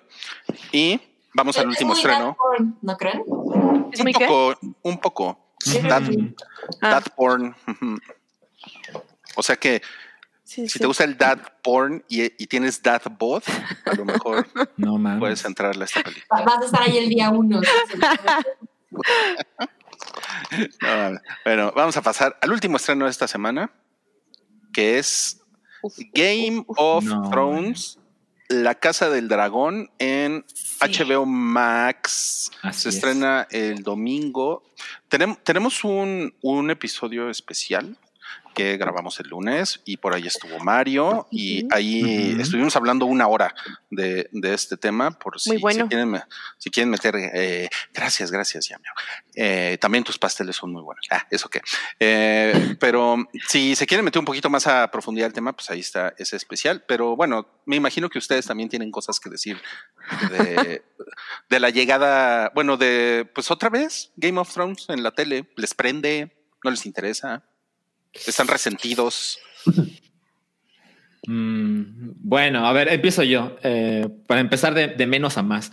Eh, en, en múltiples episodios yo dejé claro que yo no era el más eh, interesado por Game of Thrones, pero pues le entré como por la temporada 4, según recuerdo, 3 posiblemente. No, sí fue en la 3 porque cuando fue la Red Wedding fue no mames, es que pedo con esta, ¿no? Entonces eh, le, le entré completamente por el mame, por la conversación. Y recuerdo con cariño llegar a la oficina, cuando iba a una oficina, y era como el lunes, es no mames, ¿qué pedo con esto, no? Y luego, pues todo el mundo sabe lo que terminó pasando con Game of Thrones, particularmente en la última temporada. Entonces, no me rompió el corazón porque nunca fui fan total, pero creo que ha pasado suficiente tiempo para que yo tenga interés en, ah, no mames, ahora hay más dragones que nunca. Entonces, es suficiente para mí porque va a haber flamazos, va a haber destrucción, se ve, se ve tantito más cara que las anteriores. Entonces, ahí voy a estar el domingo y con suerte me la voy a pasar poca madre, aunque sin esperar demasiado. Ok, muy bien. Salomónico, Salomónico, Salchi. Salomónico, sí, sí. Eh, tú, tú, Sam, ¿qué tal? Me sí me entusiasmó también ver este, ya, ya como cerca de la fecha de estreno, la verdad es que no me entusiasmaba entrarle desde el día uno, me, me la pasé muy bien con Game of Thrones, incluso yo no odié el, final, pero como que, no sé, me daba huevita el, vamos a ver un, un spin-off precuela, como lo quieran llamar, y pues no sé, no, no, no le tenía tanta fe, pero la verdad es que igual que Salchi, o sea, vi ya como estos avances y ya se va a estrenar y en el tráiler como que el cuadro final donde sale el dragón dije, híjole, se ve, se ve muy increíble, o sea, a nivel de efectos creo que va a estar bien y no creo que haya falla, o sea, e- esta cosa de vamos a entrarle al drama semana a semana y la intriga por el poder, etcétera, es una fórmula que no tiene falla, entonces, sí, ya estoy muy ahí, muy, muy ahí. Ok, ok, muy bien. Y, y tú, Yamiau, tú, tú también, además de que tienes cara de que te gusta Dragon Ball, tienes cara de que te interesa la casa del, la casa del Dragon Ball, iba a decir, no, la casa del papel dragón. O sea, va, va, pero ¿por qué tengo cara de que me gusta Dragon Ball? Porque aquí en los chats están diciendo que, que otaku y que friki plaza y que no sé qué, o sea, ¿va por ahí? No, pues no sé, no sé por dónde empezar, pero bueno, O sea, Pero- fue la onda kawaii, ya mi es la onda kawaii, Ah, yo creo que sí, ah. sí, sí. Muchas gracias, Sam. Pero dime, ¿qué te parece Sí. Game of Thrones en este regreso? Ok, a mí sí me tiene muy emocionada esta serie porque, bueno, antes, cuando estaba Game of Thrones, yo igual, o sea, no la agarré desde el inicio. Me acuerdo que yo no la había visto y, y, escuchaba que todo el mundo hablaba de Game of Thrones, ¿no? Entonces me acuerdo perfectamente el día en que me vendieron Game of Thrones. Estaba Cabri, estaba Chocomiao y estaba Sempere. Y los tres me empezaron a platicar de qué iba y dije, ok, I'm so there. Claro que la iba a ver. La empecé a ver empezada ya como al, creo que como la tercera temporada, cuarta pero me empecé, o sea, me puse al corriente maratónicamente, me encantó, quedé enganchadísima.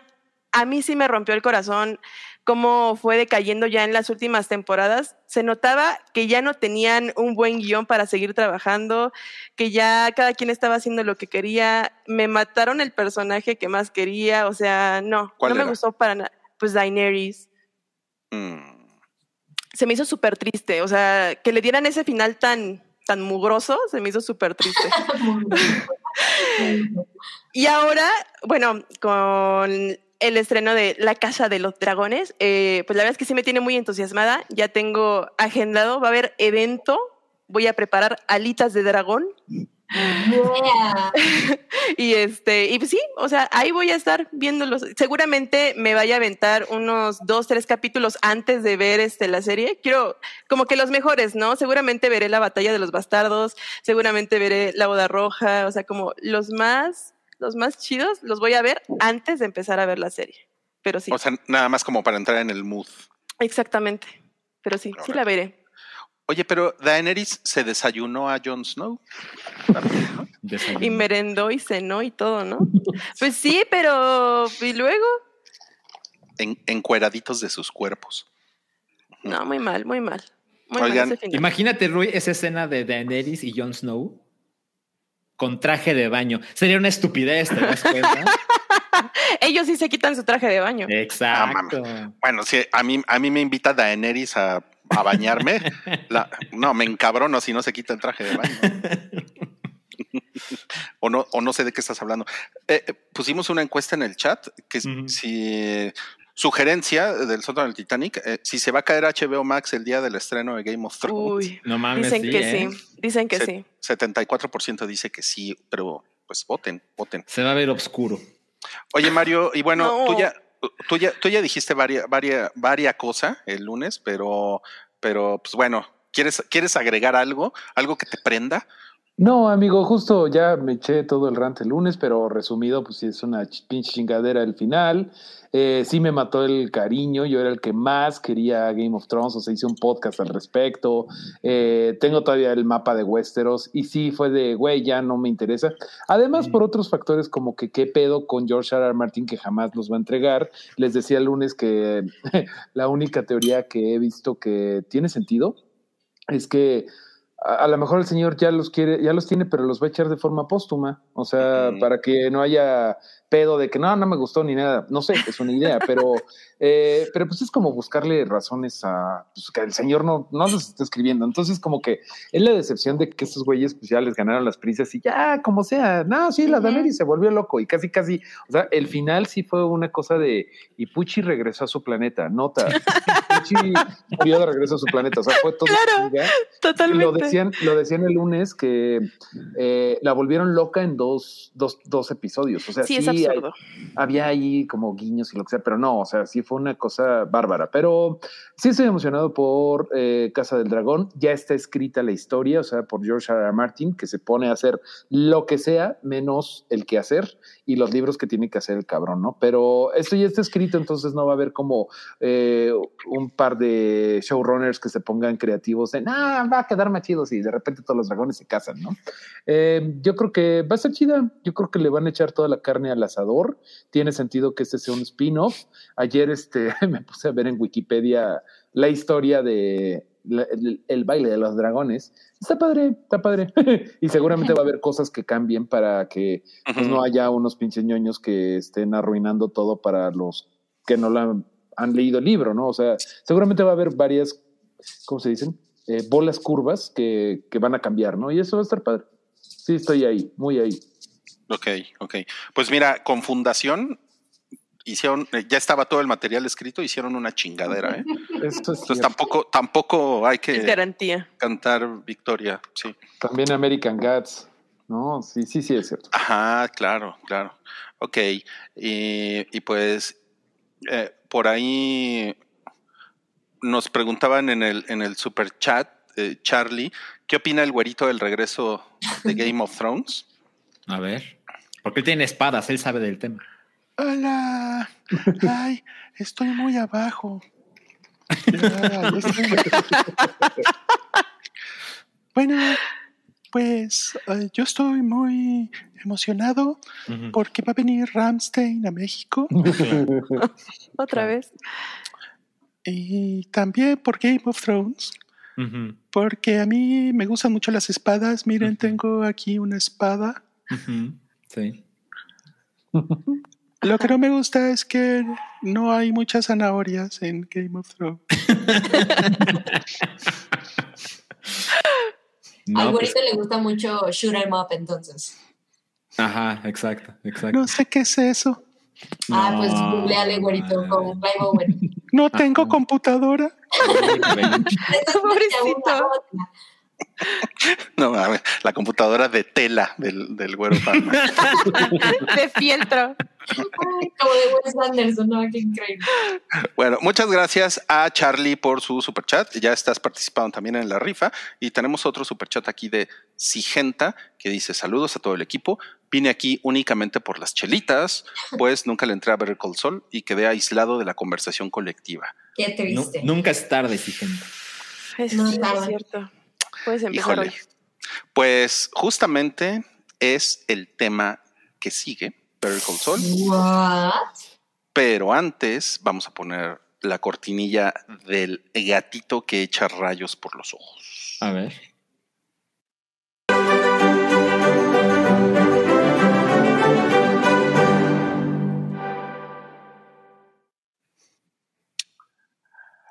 Órale. No, podrías haber dicho, oigan, spoilers. Ajá, exacto. Tras. Ahí les va. ¡Spoiler! pues sí, ¿no?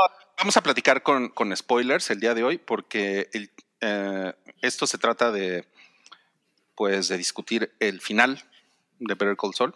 Terminó, terminó esta semana. Entonces, si, si no lo han visto, pues lárguense. y, y si ya la vieron, pues quédense, ¿no? Ya, eso es lo único que podemos decir. La explicación. Sí. Oh. Pero está muy bonita esta imagen, ¿no? ¿Quién, quién, quién quiere empezar? ¿Quién quiere empezar? A, mí me encantaría escuchar a, a, Mario porque yo tengo que ofrecerle una disculpa porque lo taché del loco del pueblo cada que recomendaba ver cosas. Y decía, ese, hombre que no, no sabe lo que habla. Me debes esa y me debes que te gustó el final de Game of Thrones. Y que decías, estás exagerando. Y yo, no, no, neta, no estoy exagerando. Pero no te preocupes, este, no soy una persona vengativa, como sí lo son Walter White y mucha gente en este universo de, de, perdición. Pues la verdad es que lo he estado pensando, este, estimada Sam, y la neta es una pinche serie, eh, si la ves como algo grande, Breaking Bad y Better Call Saul, es un universo perfecto, maravilloso, increíble. Estaba pensando hace rato, ¿qué voy a decir al rato, no? ¿Sabes cuál es mi mayor queja de la serie? No, no hay ningún pedo de que, güey, es que es tan perfecta todo. Walter White termina como tiene que acabar. Eh, ahorita hablamos de todos los personajes, cómo acaban. Incluso ahora le tocó hasta a Marie, ¿no? A Marie Schroeder, la viuda de Hank. Güey, se rifó, ¿no? Que hay que hablar de ella mucho. Eh, la única queja que tengo, Daniel. La única queja que tengo de todo este universo es los, las personas que hablan en español, Don Eladia. Ah, excepto, excepto Tony Dalton. Por supuesto, Tony Dalton, esa parte, pero todos los demás, señor Lalo Salamanca y yo, Don Eladio, le prometo que ya he vendido nada en su territorio. Yo lo empecé a agarrar como, esto, esto es una, una elección de diseño de, de, de, estilo de, la serie. es, increíble lo mal que, lo, que deciden ponerlo. Es que está gacho porque sí creo que ahí era obvio que lo escribían los showrunners eh, en inglés y le ponían Google Translate y decían cosas que por más que la gente de Nuevo México sea poche, lo que sea, hablaban de una forma que se entendía que se había traducido literalmente. Y, creo que la única queja que tengo es que no haya habido un asesor de, de puto español ahí. O sea, no es como que hayamos poquitos que hablemos español en Estados Unidos, ¿no? Pero esa es mi única queja. Y fuera de eso, todo es aplausos y pues nada, esa es mi opinión. ¿Y quién más, quién más le sigue? Pues mira, voy a tomar la palabra. O sea, yo la verdad es que podría, podría echarme cuatro horas hablando de esto porque porque a, pesar de que decidí ignorar a, Mareo por años, sí, sí, sí, al final, no, fue, cosa que vas, fui como postergando, jamás le había entrado como a Breaking Bad completo, ahorita veo en el chat que hay mucha gente que dice que no le he entrado incluso al día de hoy a Breaking Bad, y, y, y fue algo que en algún momento decidí, dije, bueno, bueno, pues sí, sí, sí tengo que verla, no, no es porque no me interesara ni nada, sino lo fui postergando. Y eso evidentemente pues aventó muchísimo, se retrasó todo el tiempo que tardé en entrarle a, a ver Cold Soul, porque yo vi Breaking Bad justo como a principio de pandemia, entonces tarde sí le entré. Ah. Y una vez terminando Breaking Bad, sí como que retomé, o sea, me seguí con el camino y fue como, ok, no, no, no me fascinó ni nada. Eh, y otra vez como que por alguna razón no le entré a, a ver Cold Soul. Y ya que empezó el ruidito de estas últimas dos temporadas, etcétera, fue como, ok, ya me acordé que esto me interesaba, lo fui postergando y al final tengo que confesarles que me eché toda la serie, o sea, de 0 a 100.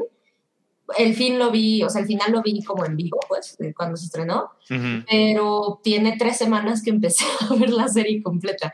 Y, y me parece que eso habla muchísimo de cómo está narrada y contada porque es una cosa que, al menos a mí, por ahí del segundo, tercer episodio, yo sí dije, ok, no hay duda, esta madre es superior a Breaking Bad en muchos sentidos. Al menos que siga avanzando y esto se vaya cayendo.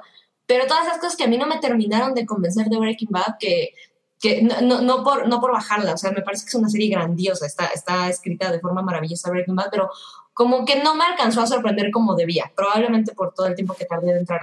Pero me sentí completamente distinta cuando, cuando vi esto porque combina muchísimas cosas. O sea, no nada más es la, magistral escritura de, de Vince Gilligan, que pues la verdad creo que es el 99%, bueno, no, como el 80 diría, porque esta cuestión visual también tiene un peso maravilloso en la serie, pero es siento que se diferencia muy rápido. O sea, tenemos muchos factores que podrían hacernos dudar de la calidad o incluso de que alguien se atreve a decir, esta madre es mejor que Breaking Bad. Pero, pero e, es genuino, o sea, no nada más estamos hablando que es una precuela, lo cual ya es difícil y lo hacen bien. Eh, y, y es muy difícil porque estás planteando algo en que ya sabes a dónde llegó el personaje, más o menos. Entonces, todas estas cosas de las que la televisión se agarra como como de forma súper segura para contar una historia y para interesarle a, la, a, la, audiencia, no existen aquí, ¿no? Porque pues, más o menos ya sabes, a lo mejor no sabes completamente en dónde va a acabar porque siempre hay un pasito más que puedes dar, pero son muchos retos que me parece que es como... Em, esta demostración de qué tan chingones son las personas que están detrás de todo este proyecto, porque es una historia ya contada, medio ya la conocemos y, y funciona muy bien.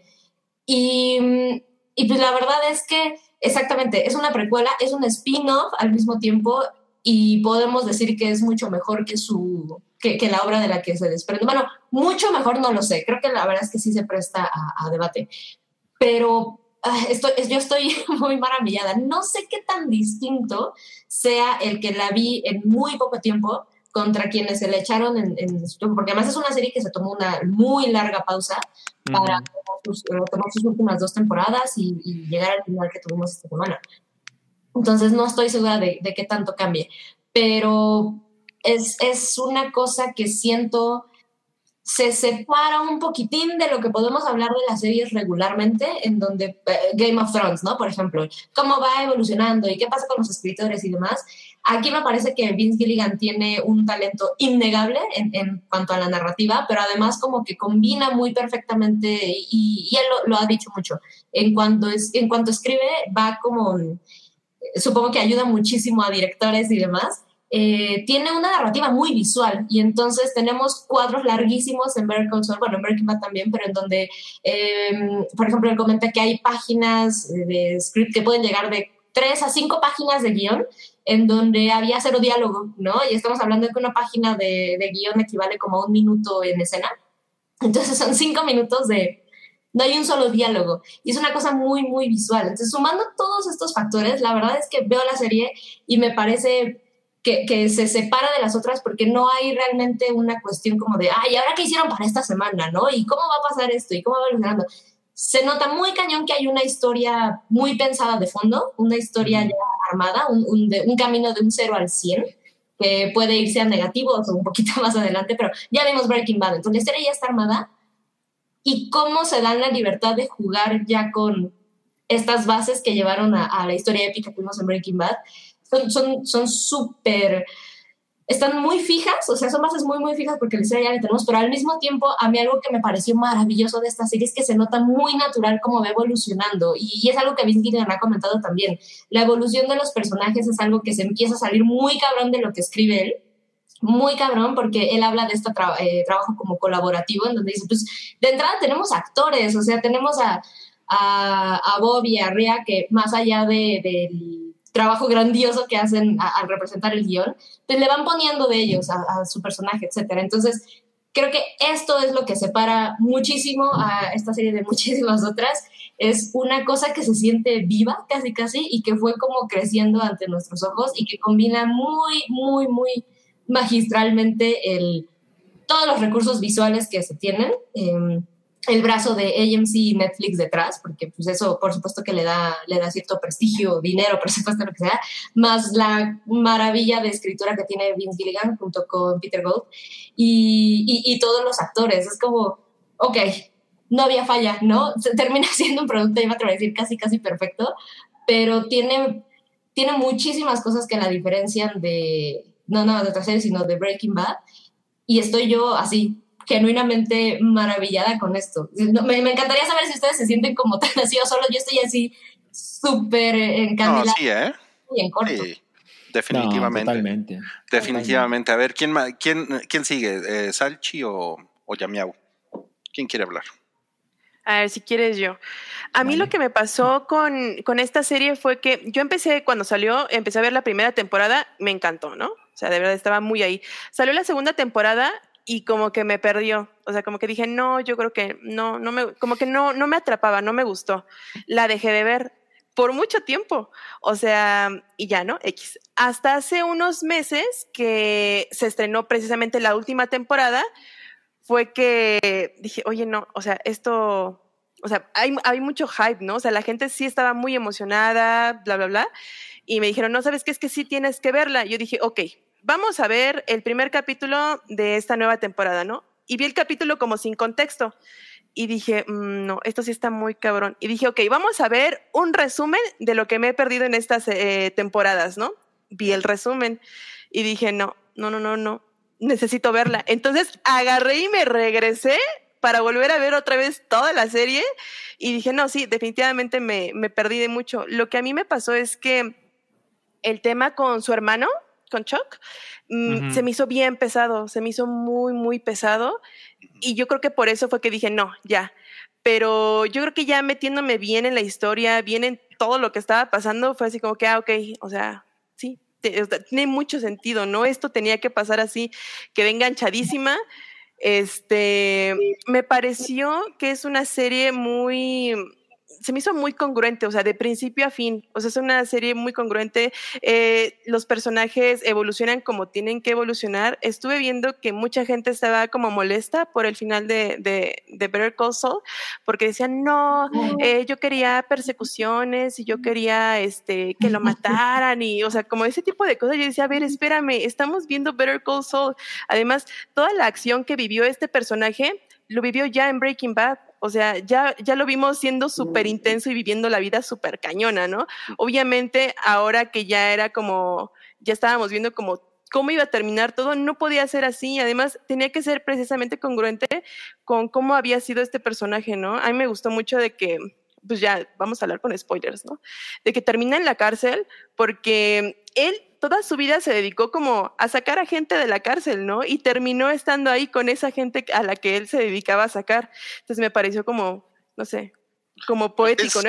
El final es como muy fiel al personaje eso, ¿no? Totalmente, o sea, es justo a lo que me refiero con que son personajes súper congruentes, ¿no? Em, yo comentaba que a mí esta serie o sea, es muchas cosas, pero también yo comentaba que, que es una historia de amor. ¿No? Desde el principio se nos plantea cómo es la relación de, de Saul con, con Kim, ¿no? Y cómo va evolucionando y todas las situaciones que ellos tienen, pero al final, o sea, yo, em, él decidió como decir, ¿sabes qué? Al carajo, sí me iba a ir nada más siete años, pero no me importaría irme 85 con tal de que uno, Kim vuelva a verme y dos, como redimirse ante ella, ¿no? Y eso lo vemos en, en el juicio, justo cuando él está confesando todo, ¿no? De, ay, por mí ese güey es quien era. Y justo en ese momento él se quita el nombre de Saul Goodman y dice, no, no, no, o sea, mi nombre es Jimmy McGill, ¿no? Como que ya se quita ese personaje, deja ese pasado atrás y así de esa transición, ¿no? Y no sé, o sea, es un personaje que mm, a mí, a mí me encantó, ¿no? Em, ¿Qué? Ah, sí. Me gustó mucho porque podíamos ver lo camaleónico que era, ¿no? Y algo que me gustaba mucho era como él no era una persona violenta, ¿no? Pero su mejor arma siempre había sido su labia. O sea, él podía salvarse de situaciones insalvables hablando. Y era como, era su arma, era su mejor arma. Entonces, cómo le iban a dar un final donde lo mataban o donde había una persecución y, o sea, no, no se podía. Él tenía que haberse salvado o no, o mm. sea, porque él solito es quien se hunde, ¿no? Primero se salva y luego dice, no, ¿sabes qué? Este, quiero, quiero redimirme y él solito, hablando, se volvió a hundir. Entonces. E-, eso, eso está muy cañón. Perdóneme, pero es que a mí me llamó muchísimo la atención, rapidísimo por eso.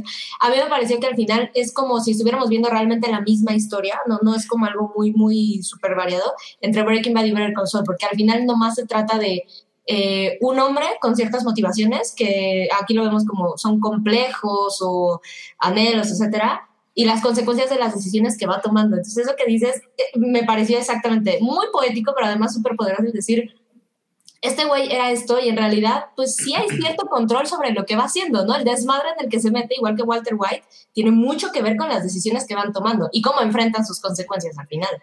Totalmente. Algo que también me gustó muchísimo fue como tomaron como tema, pues de alguna manera principal el hecho de, de la máquina del tiempo, ¿no? De tú que, que si tuvieras una máquina del tiempo, ¿qué cambiarías, no? Y bueno, ya escuchamos pues los que nos dice Mike, ¿no? De, ¿sabes qué? Yo regresaría a donde recibí mi primer soborno, ¿no? Porque sabe que tal vez ese momento fue el momento que lo rompió, o lo corrompió, ¿no?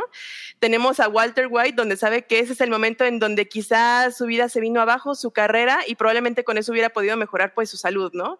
Y, le dice él, yo no hubiera tenido que estar aquí sentado contigo. Lo que me pareció muy curioso fue como Jimmy, bueno, Saul, eh, platica dos historias diferentes, pero siendo Saul Goodman. Lo que a mí me pareció que fue su, su momento de la máquina del tiempo fue el que nos muestran cuando está con su hermano y le empieza a platicar de sus nuevos clientes. Que le dicen, no, es que un güey que orinó en la calle, una prostituta, bla, bla, bla, y que su hermano le dice, a ver, espérame. O sea, todos estamos, en cualquier momento podemos decidir cómo cambiar el rumbo de nuestras vidas si queremos, ¿no? Y a mí se me hace que ese fue el momento en el que él hubiera regresado en su máquina del tiempo, ¿no? Incluso ahí sale el libro de, la máquina del tiempo. Entonces, dije, está representado, ahí está representado el momento en el, al que él hubiera regresado para cambiar su rumbo, aunque no lo dijo. Sí, tenemos... Ay, perdón, perdón, perdón. Tenemos un comentario de, de Christopher, no sé qué les parezca esto que dice, no me parece malo el final, pero me parece que toda la sutileza en la escritura se perdió en este capítulo. ¿Sí lo ven así? No, para nada. Todo lo contrario. Que nos explique No, todos. No, está súper bueno. Yo, yo quiero porque el, el, final me parece que si Breaking Bad fue Breaking Bad volviéndote malo, un poco eh, la, onda de este güey fue volverse bueno, fue como Breaking Good. O sea, me parece que el güey empezó, pues, como digamos, medio malo, siempre era como malo, entre comillas, ¿no? Siempre ahí con, con que era trácala, con que Chuck decía, ay, es que este güey mató Era un bribón. Justo, era un bribón. Siempre era malito, malora, ¿no? Y después intentó ser bueno, no lo logró. Luego, pues sí se volvió malo, nunca tan malo como Walt. Y al final creo que toda la historia fue de que se redimió y se volvió bueno. También Walter se redime, pero ya cuando ya todo, o sea, pues ya cuando ya tenía toda la sangre del mundo en las manos. Creo que es diferente lo que hizo este güey. Creo que es diferente. yo, siento que hablar de redención es algo como demasiado, em, como ponerle un poco más de bondad al escritor, porque en realidad sí creo que no es algo que se busca. O sea, hablan como del personaje y al final cómo hace quizás las paces con, con estas decisiones que tomó y las consecuencias que tiene, pero así como redimirse, ay, no, no sé. O sea, siento que es nada más el, así terminó, punto, ¿no? Había como dos o tres eh, formas en las que podía acabar y más bien se me hace algo muy natural, ¿no? Es como, bueno, ¿qué más vas a hacer en el momento en que ya estás acorralado y al final? Pues a lo mejor vas a llegar a tomar la decisión que tardaste muchos años en tomar, por moral, por lo que sea, pero así como redención siento que no exactamente es la intención. A, mí me, me, me, encanta la escena que tienen Walter, que es el último flashback, con, con Sol. Maravilloso. Cuando, tienen esta conversación. O sea, siento que en los otros flashbacks en los que aparece Brian Cranston, como que, como que siento que son menores, eh, pero este es como, puta, yo sentí que regresó Brian Cranston así, güey, dije, no mames, o sea, se me puso la piel chinita, dije, no mames, ¿cómo habla este güey? ¿Cómo se mueve? ¿Cómo es de pinche, eh, es que es un güey como impaciente, culero, mamón? De, hecho, perdón, perdón que te interrumpa, pero es que luego va a ser demasiado tarde. Siento que en los otros flashbacks vimos a Walter White, pero en este flashback vimos a Heisenberg. Totalmente. que es un güey así de, güey, eres un pendejo y no tengo ningún problema en decírtelo en tu jeta. Sí, sí, sí. Sí, sí. A mí ese, todo, todo ese diálogo y, y, y, cómo lo hace el, el guion, que es, es algo que fue delicioso ver todos estos años, como te van poniendo un tema y lo van desarrollando poquito a poco, poquito a poco, poquito a poco. Y esto de la, de la máquina del tiempo, bueno, de, de los... Eh, pues como, ¿qué es lo que te cala de, de tu pasado, no? Que los remordimientos que dice Walter. Los remordimientos que dice Walter. O sea, cuando llega este momento fue, a mí me encantó, o sea, me encantó eso. Pero cuando es lo de Choc, que yo estoy de acuerdo con, con Yamiau, que también a mí la historia de Choc me, me pareció muy pesada. Eh, y, y, a, lo mejor es, y a lo mejor es una, y a lo mejor es, o sea, digo, está bien, porque es una, es una historia de dos hermanos que tienen muchos pedos, ¿no? O sea, tampoco es como que sea, no es, no es una relación de comedia ni nada, o sea, realmente es, es, una relación densa, ¿no? Dolorosa. Eh, sí, y el final de Choc es muy ojete, o sea, bueno, hay, como mucho ahí, ¿no? Pero cuando llega esa parte, puta, yo ahí sí le lloré cuando ellos dos tienen tienen este diálogo que dije, güey, no mames, pinche Choc, Y bueno, yo les quería decir eso, lloré ahí y lloré cuando Kim se mete de voluntaria a la, ¿no? con, con este como abogada pro bono, ¿no? Eh, no mames, yo estaba así, estaba así viendo, la, viendo hacia la tele diciendo, ay, es que Kim quiere ser abogada otra vez. sí, claro. No mames, muy, muy, muy chingón. Salchi. Bueno, eh, pues pasó lo que tenía que pasar y como dije la semana pasada, eh, podíamos estar como imaginando, ay, a lo mejor se acaba así, a lo mejor se acaba de este modo y se muere y lo que sea. Y eh, al final, cuando vimos el final, siento que claramente no todos, pero la mayoría podemos estar en esta idea de, no mames, pasó lo que tenía que pasar, tiene todo el sentido del mundo em, debimos haber imaginado, o, mejor dicho, hablaré por mí, debía haber imaginado que, que Saul Goodman iba a hacer otra vez uso de sus habilidades de abogado para salirse con la suya, porque me pareció muy emocionante el, no mames, este güey consiguió siete años de sentencia, no mames, o sea, hijo de, hijo de puta, o sea, todo lo que hizo, todo lo que vio, todo lo que permitió. Sí, no Y se está saliendo con la suya otra vez. Y cuando le habla a Bill, es este otro abogado, Bill Oakley, dije, claro, tiene sentido que Saul Goodman le llame a Bill así de, órale, tú siempre fuiste un güey que todo mundo manipulaba, yo te voy a manipular y vas a ser mi consejero legal, pero yo te voy a decir qué es lo que vamos a hacer, ¿no? Y vamos a salirnos de esta como nunca. Y, Y él lo menciona, eh, esto va a terminar conmigo on top, ¿no? Yo, yo voy a salir. Incluso si tengo que pisar la cárcel, voy a pisar la cárcel tan poco tiempo que nadie dudará que yo triunfé, ¿no? Sí. Y en algún momento, mientras avanzaba el episodio, después de estos maravillosos flashbacks de la máquina del tiempo y que te, te recuerdan una última vez quién es Saul Goodman, desde siempre, que, lo que quiere es el dinero, ¿no? Que lo que quiere es, lamenta esa vez que otra vez iba a tomarle el pelo a alguien y se equivocó y las cosas no salieron tan chingonas como él, él imaginaba. Y, y, que tiene pues unos, unos, entre comillas, este, pues como regrets, este, pues bastante estúpidos, ¿no? Sobre todo para alguien de su edad. Em, resulta que yo imaginé, no mames, creo que se va a cumplir lo que imaginé y que dije la semana pasada. Creo que Kim es la que va a pagar por los crímenes de ambos, porque recordemos que Kim hizo esta declaración oficial ante, ante la, la, viuda de Howard. Y este tipo, Saul Goodman, se está saliendo prácticamente con la suya. Entonces, yo vi con cierta decepción, creo que sí va a pasar lo que imaginé. Pero cuando Saul Goodman eh, se entera de lo que está pasando con Kim, porque claramente no están hablando, eh, y toda esta maquinaria cuando, cuando se presentan al juicio y Saul Goodman, que aún es Saul Goodman, empieza a contar la misma historia que le contó a los abogados antes, con las cuales casi creo que mucha gente, mucha, mucha gente en el jurado se hubiera creído esa historia de sí, totalmente. no, señores, yo soy la víctima de Walter White, ¿no? Me puso la pistola y vivía aterrorizado.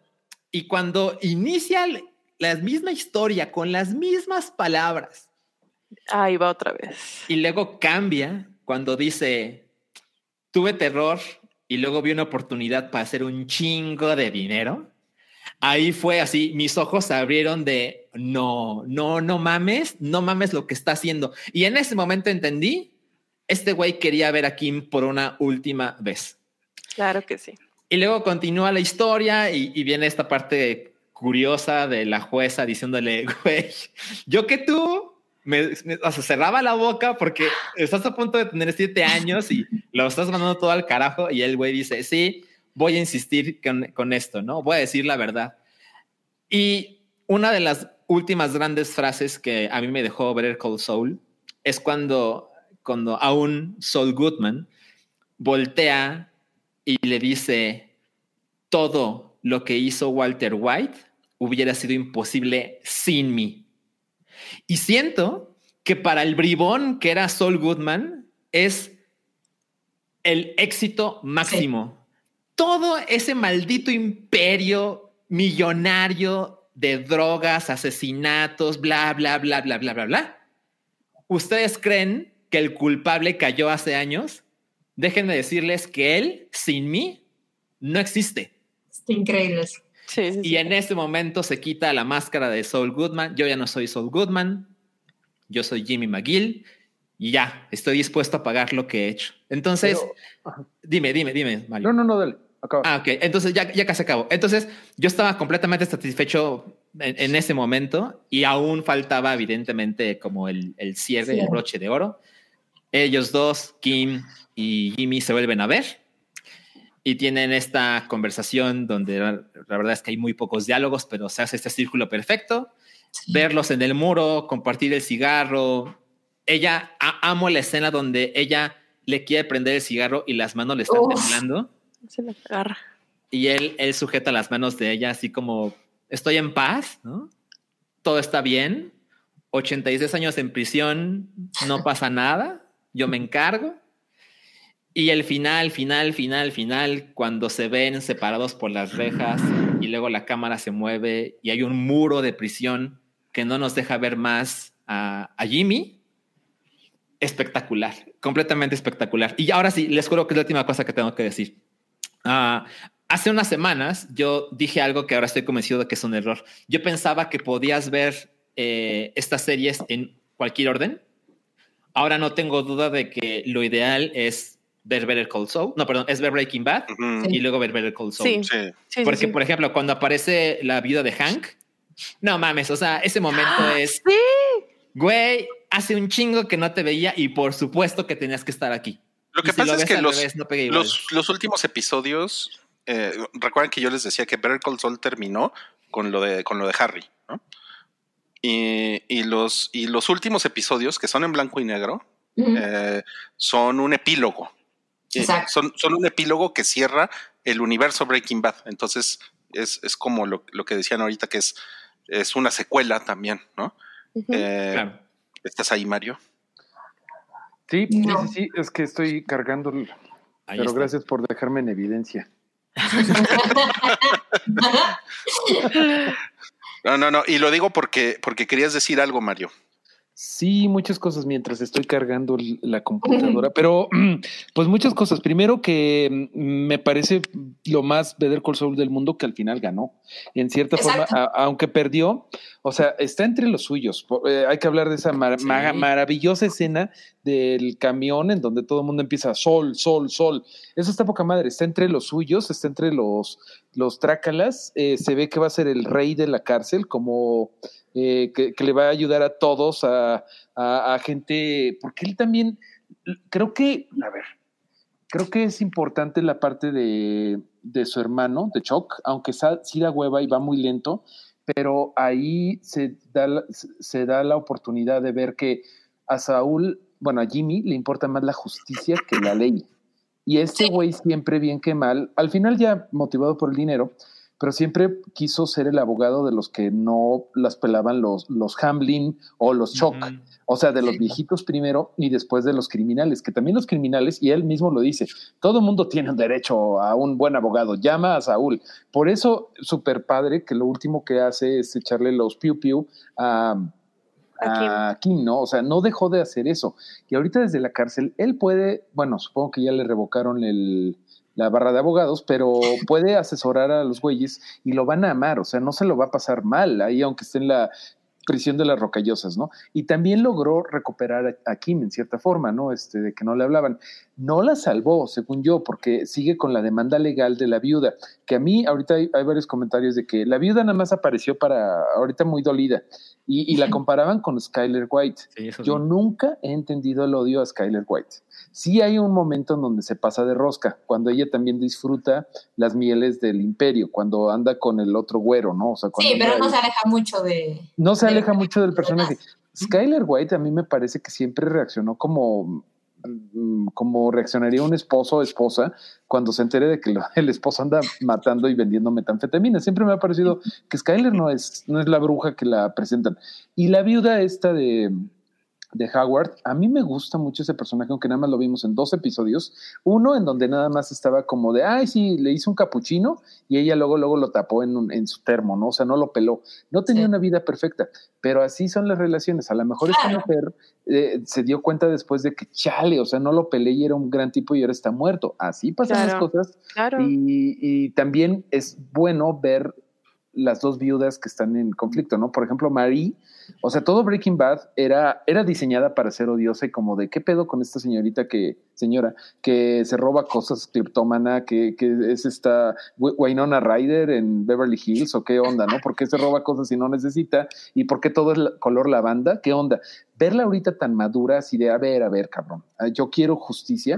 Yo creo que así pasan las cosas. O sea, cuando tienes una muerte, las cosas cambian completamente y se me hace bien padre eso. O sea, no sé, creo que fueron dos ideas ahí, pero por un lado, que qué chido que Sol al final gana, eh, y por otro lado, que las viudas eh, me parecieron súper bien escritas porque, pues sí, así, así reaccionan las cosas. O sea, eh, ahorita están buscando justicia, las cosas cambiaron, a lo mejor ellas estaban en la mensa porque estaban en una burbujita y ya que cayó en, en el a las dos les pasó lo mismo. A la viuda de, de Howard Hamlin y a la viuda de Hank Schrader, la muerte del esposo las cambió bien cabrón, las hizo madurar. Que a mí, justamente, mira, esa, esa que mencionas me parece bien interesante y, creo que eso le da muchísima profundidad a todo lo que vemos escrito tanto en, en Better Call como en Breaking Bad, que es, siento que muchas veces la, la gente, o tendemos en general, como a juzgar esto, eh, va a sonar súper mamón, pero como a juzgar esto como si fuera cualquier otra serie de televisión. Y la verdad es que me parece que la diferencia aquí, y vuelvo otra vez a hablar de la escritura de, de Vince Gilligan y en este caso la mancuerna con, con Peter Gold, es, es mucho más natural y real que lo que tendemos a ver en tele. Y es cagado que parece que eso nos cuesta más trabajo aceptarlos, ¿no? Porque eh, estamos acostumbrados a ver, ok, pero ¿es bueno o es malo? Ok, ya fue bueno o ya fue malo. Oh, ok. Y la esposa sí lo quiere o no lo quiere, porque al final me parece muy... La verdad es que me parece risible esta conversación en donde dicen, ay, y entonces la viuda de Howard, ahora sí, cuando se muere muy preocupada, ¿no? Pero le lo mandó al diablo con el capuchino. Güey, pues estaban separando, ¿no? claro, claro. Las relaciones no son así, es como de, ah, ya se murió, ahora sí no te quieres divorciar, ¿verdad? Tienes toda la razón, toda la razón. Estamos acostumbrados a que si Vilma ama a Pedro y Betty ama a Pablo, así es toda la vida. Y no, pues o sea, qué padre que, que cambien las cosas. y, creo que eso además explota muchísimo en, en, esto que hizo la diferencia de la serie. a mí me parece que lo dijo muy bien Yamiao. Yo percibí lo mismo, que es sí es la historia de un hombre hasta cierto punto persiguiendo cierta cosa parecida a Breaking Bad, pero en realidad es una historia de amor. Y lo que me parece maravilloso de esto es que se nos muestra cómo, nada más esto, Mario hablaba de, de Skyler también, es, güeyes, recordemos que las relaciones tienen matices enormes, inmensos, o sea, podemos creo que estar de acuerdo en que hay muchísimo amor entre, entre el personaje de, de, Jimmy y de Kim, pero en realidad jamás los vemos con esta dinámica que normal casi nunca los vemos besarse, de hecho, casi siempre los vemos como eh, una working couple, como que hasta uno dice, bueno, a ver, cojan, ¿no? O sea, eh, pero eso está bien padre porque toda su intimidad... Y su intimidad se, se, se, eh, se, simboliza con el cigarrito. Eso está bien padre. Totalmente. Exacto. Vamos viendo, me parece, como, como esta, esta cosa de ya los conociste y, y rematamos con, con, con, la vida de, de Hank, etcétera. Es, ya los conociste y todas son personas que, pues si te clavas, podrías a lo mejor entender por qué están haciendo lo que están haciendo en este momento, pero me parece bien enriquecedor y, súper disfrutable de la serie que lo hace, por supuesto, con sus protagonistas, pero con muchísimos personajes alrededor, incluyendo a, a, Howard, que podríamos pensar que es un personaje que sí va moviendo cosas, pero se siente muy secundario. Al final termina moviendo la historia por completo, ¿no? Lo que sucede con, con Howard. Y este episodio, estos minutitos en los que nos dan el atrás de, de Howard, lo vi también por ahí en los comentarios, nos decían, te muestran cómo al final el güey resulta siendo una víctima, pero no porque ese fuera su personaje, sino lo vemos como un victimario a ratitos, en otros pedacitos lo vemos como un güey que dice, oye, tenía las manos atadas, ¿no? O sea, tenemos a Chuck haciendo esto por detrás y la vez que yo siempre le eché porras allí, etcétera. O sea, vemos personajes secundarios también desarrollándose, también lo comentaba Roy, durante toda la serie con estos eh, pedacitos que al final no se quedan nada más ahí. Llegamos al final de la serie y entonces que una persona desaparezca Em, implica muchas más cosas y, creo que eso es eh, otra vez como una, una de las cosas que diferencian eh, esto de otros temas y, viene otra vez la escritura de Vince aquí porque repito mucho esto, pero es, se trata de consecuencias. Creo que estamos muy como... Eh, desensibilizadas al, ok, mataron a alguien en la, en la sala de tu casa, ¿no? Ah, no, qué fuerte estuvo. Y ya, corte A, otro destruyendo y es como, no manches. Y aquí se toman el, el, el, momento, porque además aquí no se desperdicia cuadro, o sea, no se desperdicia ni un solo segundo, porque no, o sea, si no hay un diálogo, hay algo, hay alguna cosa preciosa en cámara que está sucediendo, que no nada más se ve hermoso, sino te está dejando ver alguna otra cosa. Y, y, me parece que esta, esta escena que a mí me, me pareció brutal, donde vemos cómo, cómo muere Howard, se toman el tiempo de que tú sientas lo que acaba de significar para las personas presentes. O sea, e, el hecho de que Kim como que camina un poquito después y ni siquiera pisa la alfombra es, por supuesto, eso es lo natural, ¿no? No es decir, ah, no, le dispararon en mi sala, bueno, pues hay que ir a matar a, a, a Frank. O sea, esta forma de contar y de narrar en donde se siente mucho más contenido, con menos acción, que eh, de acuerdo, ya, yo también vi gente que se quejaba, ¿no? Como de poca acción, etcétera. Se siente así porque, pues, sí es tele, pero está escrito como si no fuera televisión. Ah, ah, probablemente nosotros podríamos platicar de em, experiencias que nos han traumado y a lo mejor no son espectáculos, no hay explosiones, ¿no? no hay persecuciones, pero son cosas muy cabronas que te pueden mover como, como persona. A lo mejor no ahorita, pero pues lo vemos acá, las consecuencias que pasan, la conversación de Jimmy con Kim, eh, la, más fuerte, pues la tienen seis años después de, de, que se ven y, y, siguen cargando con estas consecuencias. Entonces, creo que esta forma de narrativa y de que nos muestran ramificaciones de relaciones que no necesariamente son las que hemos visto en la tele, pero que sí son las que se ven en el día al día y que el amor tiene puta, todas las caras del universo y que la venganza también las tiene y el amor entre hermanos, porque vemos en la relación de Choc que veo que a ustedes les dio como hueva, pero a mí es algo que me causaba más fascinación que otras cosas. O sea, por ahí de la segunda temporada, a mí eso me causaba más fascinación que otras. No, sí, o sea, o sea, sí es interesante, pero más que hueva es, es que es, es pesado. Es pesado. Sí, porque son. Pero terminas empatizando un poco con todos. No, sí, sí, pero, pero es que es una relación densa la de, la, de ellos, ¿no? Eh, eh, yo, yo les, les, les, quería comentar eh, los cuatro grandes personajes del, del Breaking Bad Bears, no sé si estén de acuerdo, serían Walter White, Jesse Pinkman, Saul Goodman, bueno, Jimmy McGill y Kim Wexler, ¿no? Yo diría que Mike también por ahí, ¿no? Ay, sí, Mike. Eh, Mike es como el todos ah, queremos a Mike, pero yo creo que no es un personaje principal. No, no, no, sí tienes razón, tienes razón. Si son duplas, pues sí es Kim y Jimmy. Pero liga muchas cosas.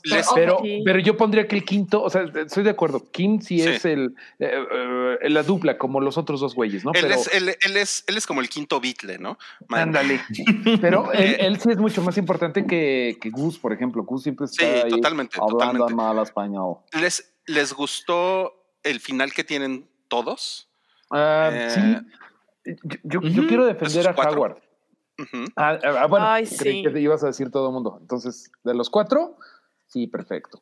Eh, ahí, no sé por qué la gente le echa tanto a, El Camino. Yo creo que es porque es una película, no es una serie. Entonces, pues no iba a tener. Nada más fue un episodio largo, pero a mí sí me pareció un buen episodio. O sea, un, una buena, un buen epílogo de este güey. A mí no, a mí no me encantó, pero, pero me parece que era necesario para cerrar la historia de Jesse. Sí. Sí. O sea, si lo pones en la injusta comparación de, a ver, ¿cuál es el ranking de Breaking Bad, Better Call Saul y El Camino? El Camino es el tercer lugar, o sea, sin duda. Pobre, ¿no? Pero a mí me parece que está bien, o sea, estoy de acuerdo que los cuatro finales eh, el que se muere, el que huye, el que queda en prisión y el que, el que queda libre, los cuatro finales de los cuatro personajes principales, estoy muy satisfecho con los cuatro. Eh, yo estaba más satisfecho todavía con que el final de, de, de Jesse era que el güey se iba como loco con el coche con el camino en, el final de Breaking Bad y el güey, lo último que sabíamos de él era que el güey iba uh, así súper enloquecido de eso. Ese final me parecía perfecto y ya no teníamos que saber lo del camino, que en realidad no mueve más, es nada más como de, y luego llegó una caseta y después tengo que comprar gasolina. Fue un poco innecesario, pero tampoco es malo. O sea, yo siento que como que he visto mucho que mucha gente que dice, bueno, está a ver con Saúl y Breaking Bad, pero el camino que chingue su madre. Y yo digo, no, está bien. Siento. Sí, yo, yo, yo pienso un poco igual que Mario. ¿eh? O sea, creo que eh, si alguien no ha visto Breaking, bueno, el, Breaking Bad Bears, hay que empezar por Breaking Bad. Después hay que echarse Better Call Saul. Y ya después, como el que. Camino. Sí, puedes ver.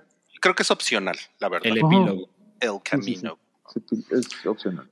Oigan, y yo sé que Sam ya se pronunció al respecto, pero tenemos que platicar ahora sí, cada quien tiene que dar su opinión de cuál es mejor, Breaking oh, Bad o Better Call Saul. Oh, Aquí tenemos la frialdad de los números, como diría el perro Bermetes. Y estos son las calificaciones de Breaking Bad, 96% eh, es, su, es, su, promedio de, de toda la serie.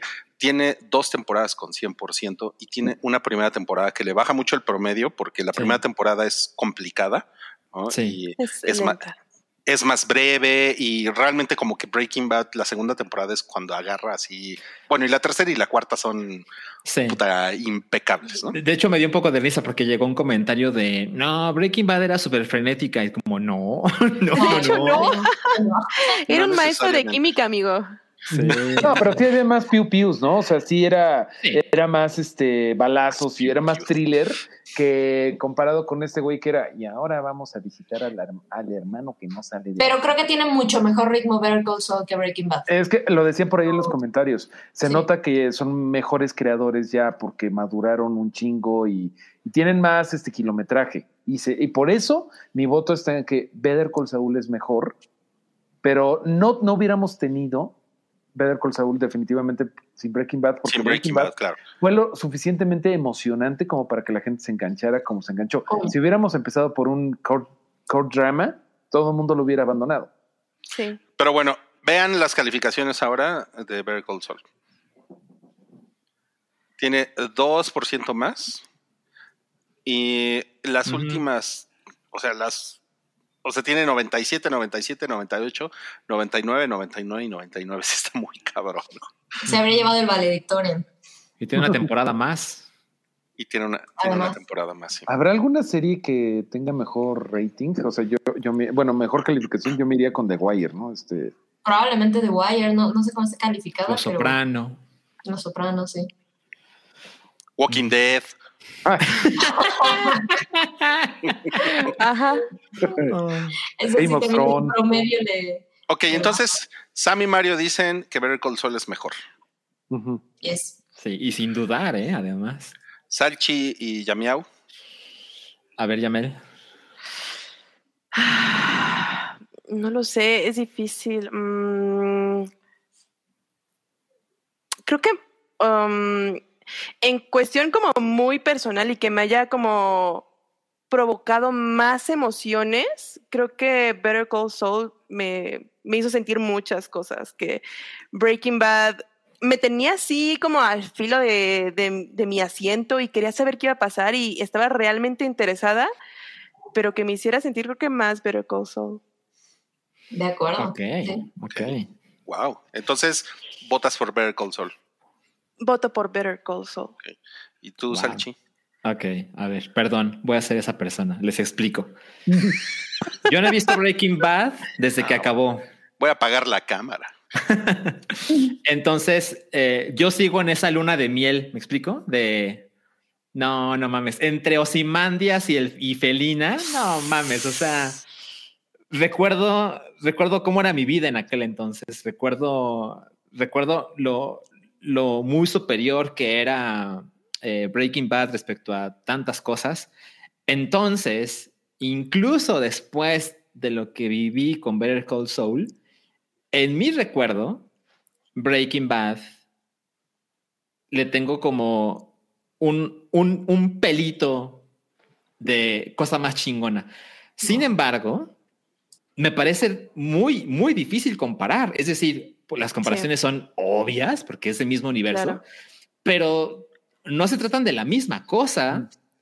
Y si, por ejemplo, si ver el Cold Soul se hubiera tratado de vamos a hacer otra, otra vez Breaking Bad, pero con otros personajes, no mames, o sea, eh, no, eso, no iba a funcionar. ese, iba a ser el fracaso. Pero como se trata de otras cosas, se puede ver como dos piezas independientes que forman una sola. Entonces, no creo que sea del todo válido comparar. Ahora, ya, si me obligan, no, elige uno, elijo Breaking Bad. Ok. Salchi Bing Salchi. Súper de acuerdo, súper de acuerdo, Salchi, que no es válido comparar. O sea, eh, vi por ahí una, un, un tweet, ¿no? De que todos viendo el final de Breaking Bad y todos así, chelas y alitas y todo, ¿no? Y, ah, no mames, acuérdense que hasta se hicieron gelatinas de color azul para comer. Ah, sí, sí, sí, sí. O sea, pero una pandemia corte A, tres doritos y una pandemia después, y que esos güeyes también ya están mucho más maduros, de Vince Gillian y todos los, todos los relacionados.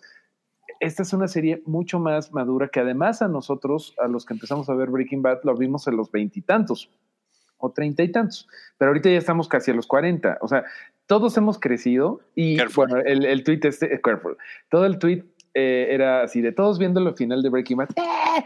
final de Better Call Saul y todos llorando solos con un whisky, con una cerveza con la que se acaba de abrir Rui, llorando solos en la casa viendo el final. Y sí creo que esa es una gran diferencia, la madurez cabrona que tiene Better Call Saul comparado con Breaking Bad, pero completamente de acuerdo con Salchi que no es justo comparar porque yo creo que disfruté mucho más ver eh, Breaking Bad.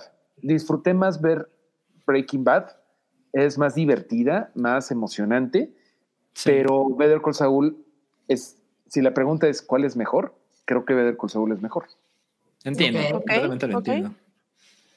Chan, chan, chan. Sabes, antes de que Rui nos diga eso, quiero agregar algo. Cuando, cuando vi el final de Breaking Bad, estábamos en casa de Wookiee y estábamos así de ya va a empezar, ya va a empezar. Y recuerdo que, o sea, las personas que ya estaban en esa casa antes de que yo llegara se pusieron a ver el último episodio de Lost.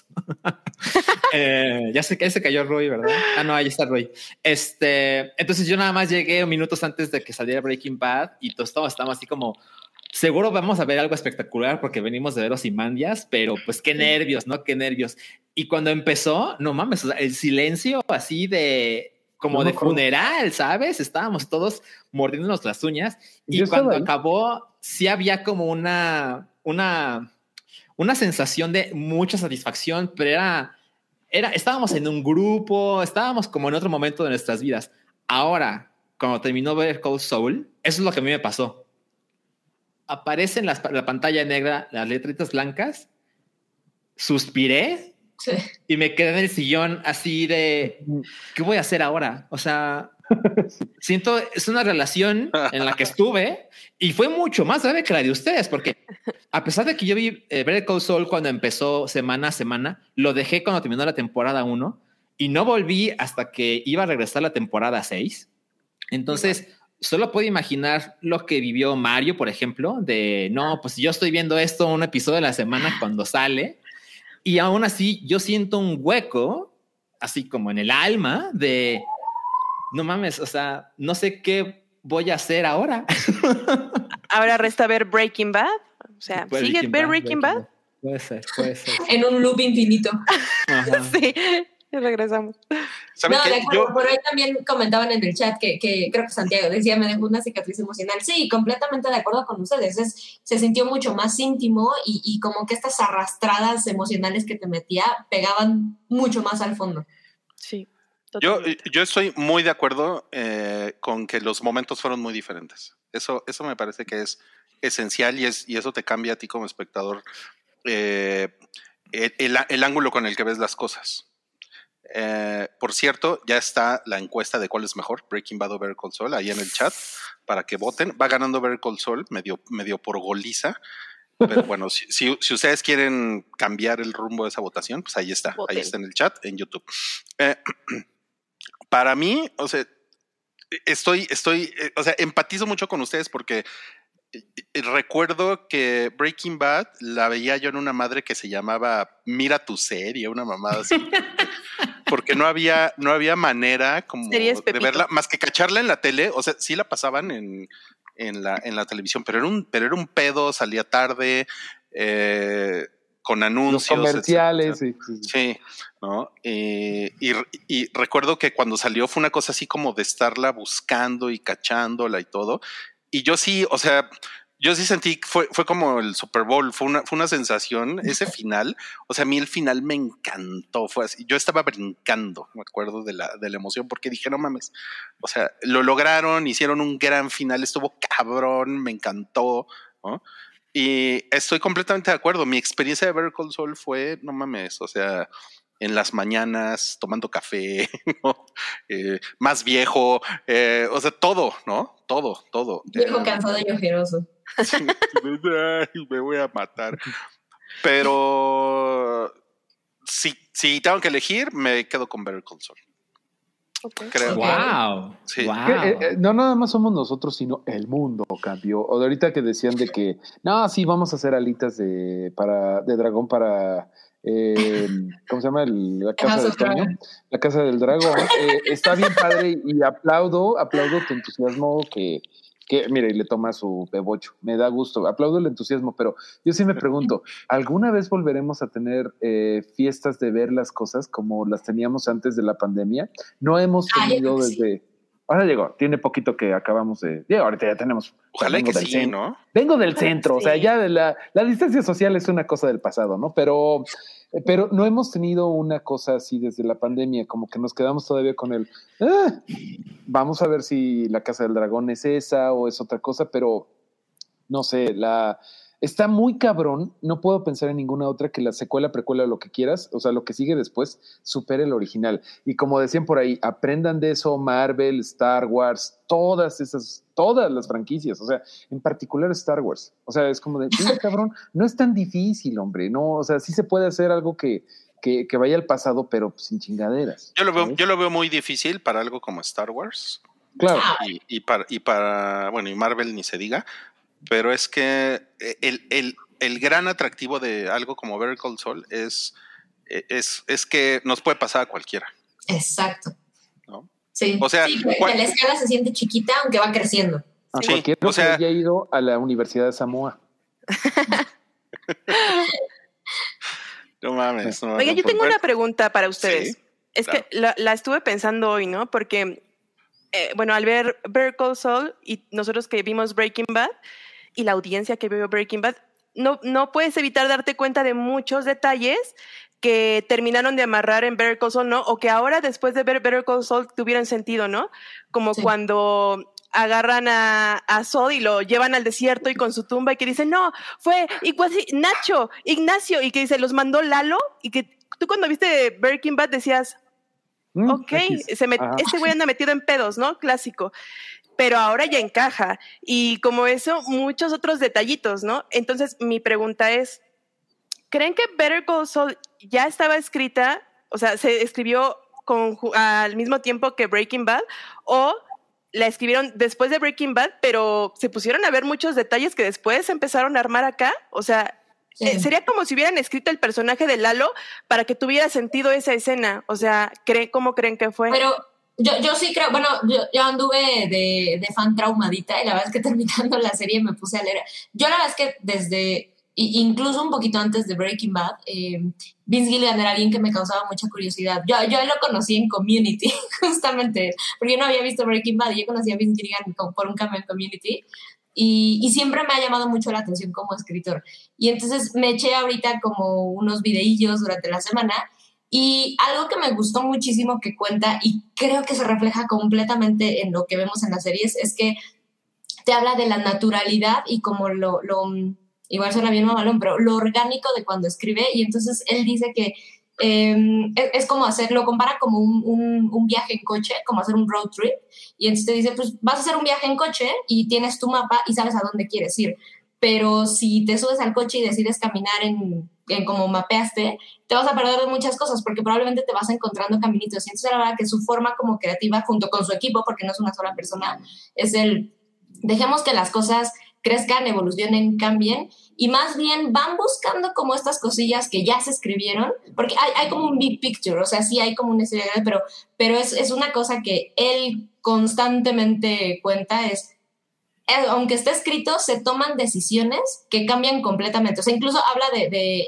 Better Call Saul, ya salió Peter Cole, por ejemplo, a decir que había dos otros finales que pudieron haber habido. Y entonces pensaban cortarlo en la escena eh, de este frame, este cuadro que súper simétrico que hace con el primer cuadro donde conocemos a, Jimmy y a Kim fumando un cigarro. Y ellos pensaban cortar la escena ahí y al final como que le dan vueltas y dicen, no, sí necesitamos que se muestre que terminan separados, pero como que juntos a la vez. Entonces, yo, yo diría no, o sea, a lo mejor hay una idea general cuando se empieza todo esto, pero algo que creo que es eh, lo mágico que, que, hace estas series es que son súper receptivos a nivel creativo de cómo van siendo estos cambios y por eso siente tan, tan natural cómo llegan al final. Y, y como espectador me parece que podemos pensar el, pudo haber pasado de esta forma, me lo imaginé así y era perfecto o útil, pero pasó de esta forma y también porque pues es, es, muy natural. Entonces, no, yo creo que más bien es una cosa muy maravillosa de cómo escriben y sí, de ponerle atención a todo lo que ya está allá afuera, porque si tú como escritor lo vas a hacer, puta, los fans se van a empezar a buscar todos estos pedacitos para ver qué macha y qué no. Pero sí, le, sí, le, han dado una clase, ¿no? A una clase maestra, ¿no? A, puta, sí. a un chingo de pues, propiedades en, en, Hollywood, en otras series, de, de cómo pues, de, cómo llevar orgánicamente una, una historia, ¿no? Sin, sin meter las cosas a huevo. Sí, sí, sí. Oigan, tenemos unos superchats que tienen que ver Dice Omens, ver Sol es, es ver Sol es tan Sol que nos miente hasta en el decir que es una serie de él. Sol sale escasos 20 minutos, todo es Jimmy y Kim. No. Que es mejor. Que es mejor, sí, de acuerdo. Sí, está padre, está padre esa idea. Em, Diego y Manuel dice spoiler de capítulo final de Better Sol, nadie se muere. Qué chingón. Y pregunta, ¿el camino también es perfecta? No. No, no diría que no. Pues no, porque ni nos acordamos mucho de ella. O sea, de verdad sale Matt Damon, este güey, el, ah, el, chavo este que salió en el The Power of the Dog. ¿Cómo se llama? Ah, claro, sí. Ay, el esposo. Matt, Damon, sí, sí, todos lo ubicamos. Conocido como Matt Damon. Pero no, no, pues el camino, pues la verdad, ni quien se acuerde mucho de eso. Tenemos otro super chat de Cristian Flores. Creo que la sensibilidad de Better Call Saul está más cerca de Fargo, serie, que de Breaking Bad. Aquí la disfrutamos muy cabrón. No esperaba el final. Una belleza. Team Kim. Maravilloso. Para que veas Fargo, Rui. Sí, Rui. Sí, Fargo está muy buena. Años in the making. No, no mames, sí, estoy bien. Mira, es hasta yo la he visto, para que veas. Hasta tú la has visto, ok. Bueno, pues, eh, pues eso es, ya podemos quitar el letrero, ¿verdad? Ya, ya. Spoilers, sí. Eso es entonces, pues lo que tenemos que decir. Y pues gracias por acompañarnos el día de hoy. Adiós. Ok.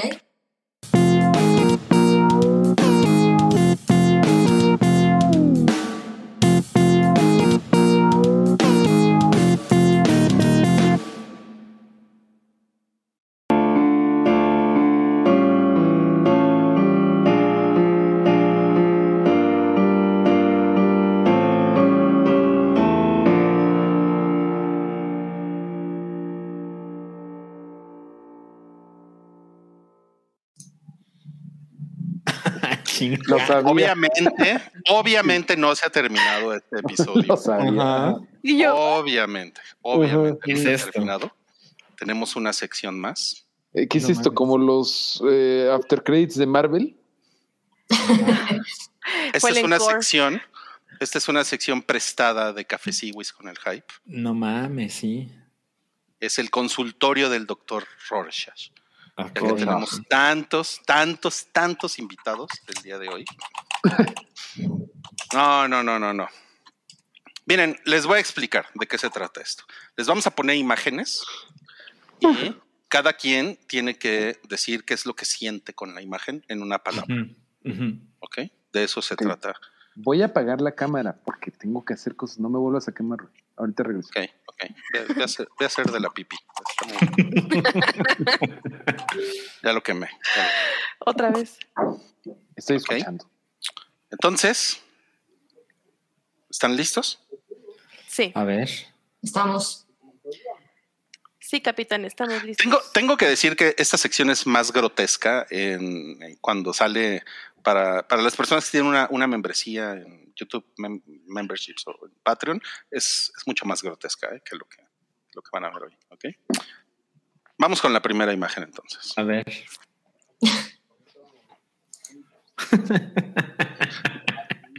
Salchi, ¿puedes decirnos qué es lo que estamos viendo? Ok, eh, es, es, un post de. Es un post de, de Twitter, ¿no? De em, Facebook. Es de Facebook, es de Facebook. Y este es una, es una foto de una mujer, es, parece un supermercado de los Estados Unidos. Y hay una mujer como de unos 50, 60 años, muy orgullosa ella. 70 bien llevada, ¿eh? Porque se tomó una foto, le pidió una foto con una celebridad del cine y, el, y esa celebridad es Nicolas Cage, pero el Está de huevos la descripción. Trabajas en un supermercado y te encuentras con el mismísimo John Travolta. Emoji de explosión cerebral.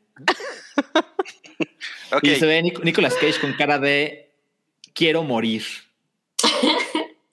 ok, ok. El, el doctor Rorschach va aquí a analizar su reacción, ¿ok?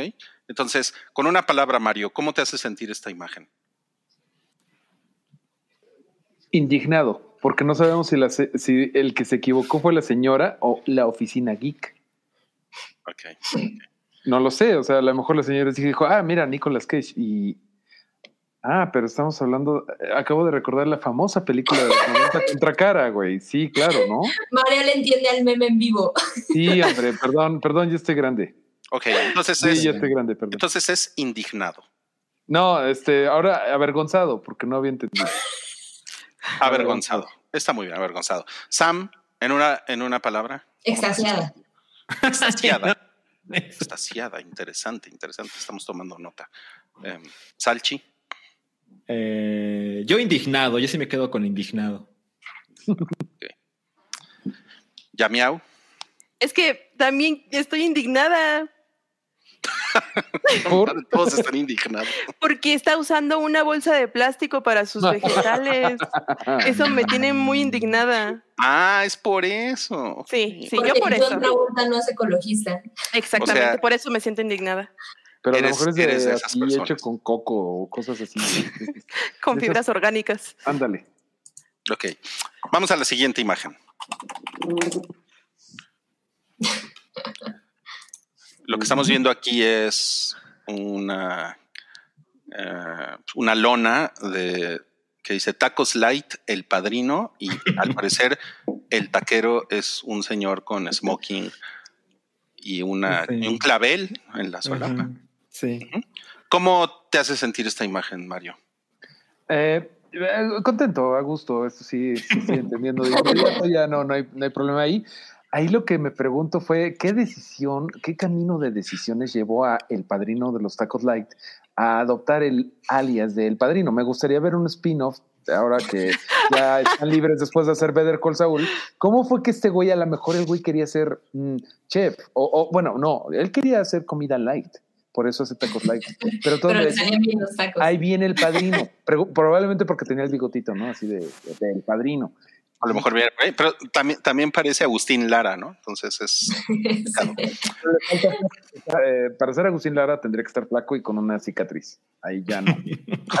a, lo mejor, a lo mejor está bajando de peso por los tacos light que él mismo. en todo ah. caso, yo creo que Vince Gilligan nos podría hacer una gran serie de. Tienes muy consternado al doctor Rorschach. Sí, sí, sí. Eh, Sam, en una palabra. Preocupada. Preocupada. Bien, bien. Tomamos nota. Salchi. Interesado. Interesado. Muy bien. Yamiau. Incómoda. Ay, güey, qué, qué, ruda respuesta. Incómoda. Pues sí. Imagínate cocinar en ese calor los tacos y con ese traje. No sabes lo incómodo que debe ser. Tienes razón. Y el barote en tintorería, porque huele a taco el traje. Sí, no. La grasa. huele a taco. Sí. Ok, vamos a pasar a la siguiente.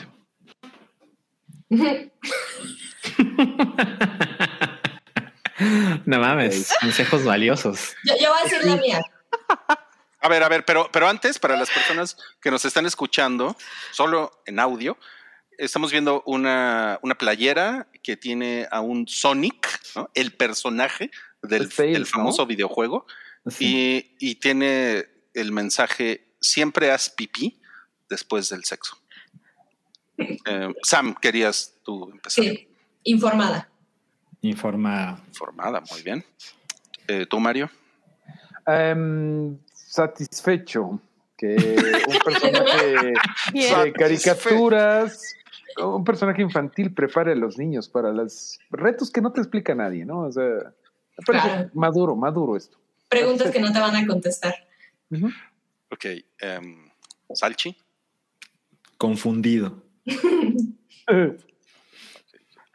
Yamiau. Eh, interesada. Tus respuestas están muy cagadas. Ok. Vamos a la siguiente imagen. Ay, no mames, ¿qué es eso? Rosalía en el, en el hotel este, fiesta americana, ¿cómo se llama esta madre? El Four Seasons. En el Four Seasons comiéndose unos totis, elevando el stock de los totis en México. Y sí, una nueva sección, Mareo explica el meme. Ok, ¿cómo, ¿cómo te hace sentir esta imagen, Mario? Este, eh, tranquilo, porque no está mascando chicle. Ya me tiene hasta la madre Rosalía masticando chicle. Qué bonito el chicle la vieja. Ok. Em, Sam. Con antojo. Antojado. Antojada, sí. Antojadiza. Um, Salchi. Les voy a decir algo que nunca había pasado en, el consultorio del doctor, doctor Rorschach. No siento nada. Órale. No mames. Salchi el asesino serial. pues no siento nada. y em, tú, Yamiau. Me hace sentir como intimidada. Intimidada. Interesante. No, no, no, bueno. Está interesante.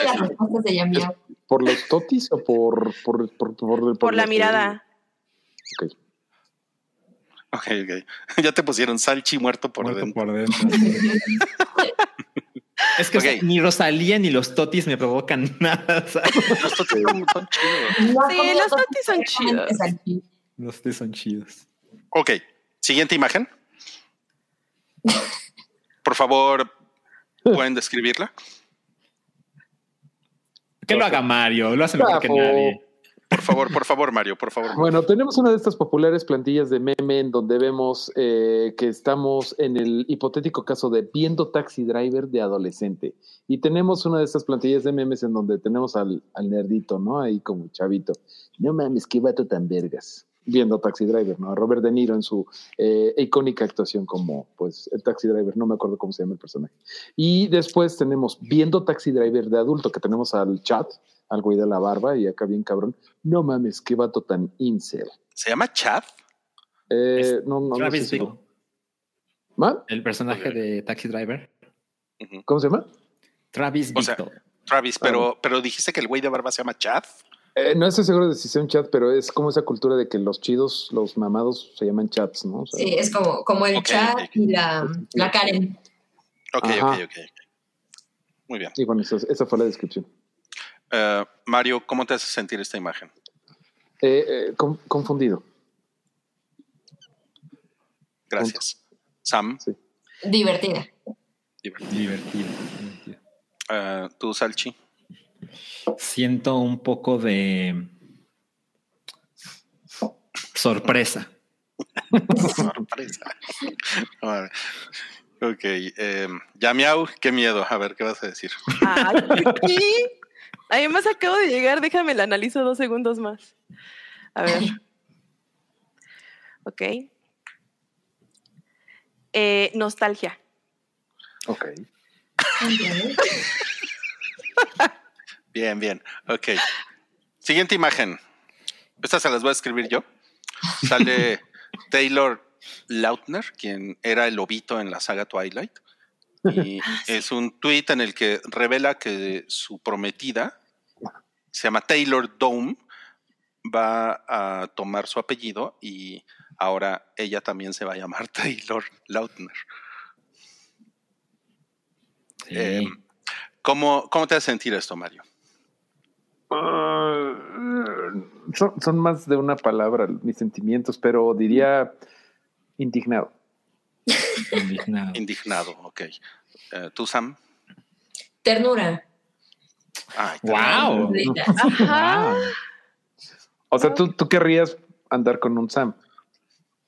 O sea, no, pero bueno, no, no, me parecería cagado. O sea, me, da ternura que se presenten como yo soy Taylor y ella es mi esposa Taylor. No mames, Samuel Rangel, ¿no? Son Sam Rangel y Sam Rangel. Porque el un nombre, claro.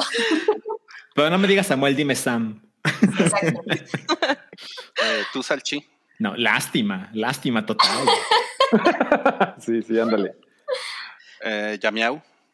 Mm, me da cringe. Sí, sí, sí, sí. Ok. Ya preguntaron si se moja huele a perro mojado. Pues sí, ¿no? Porque es el lobito. Solo en una llena. Bueno, pero mira, yo ah, no puedo decir nada más una palabra. Me siento indignado porque si hacen esto con sus nombres, ¿cómo le van a poner al niño? O sea, seguro le van a poner así.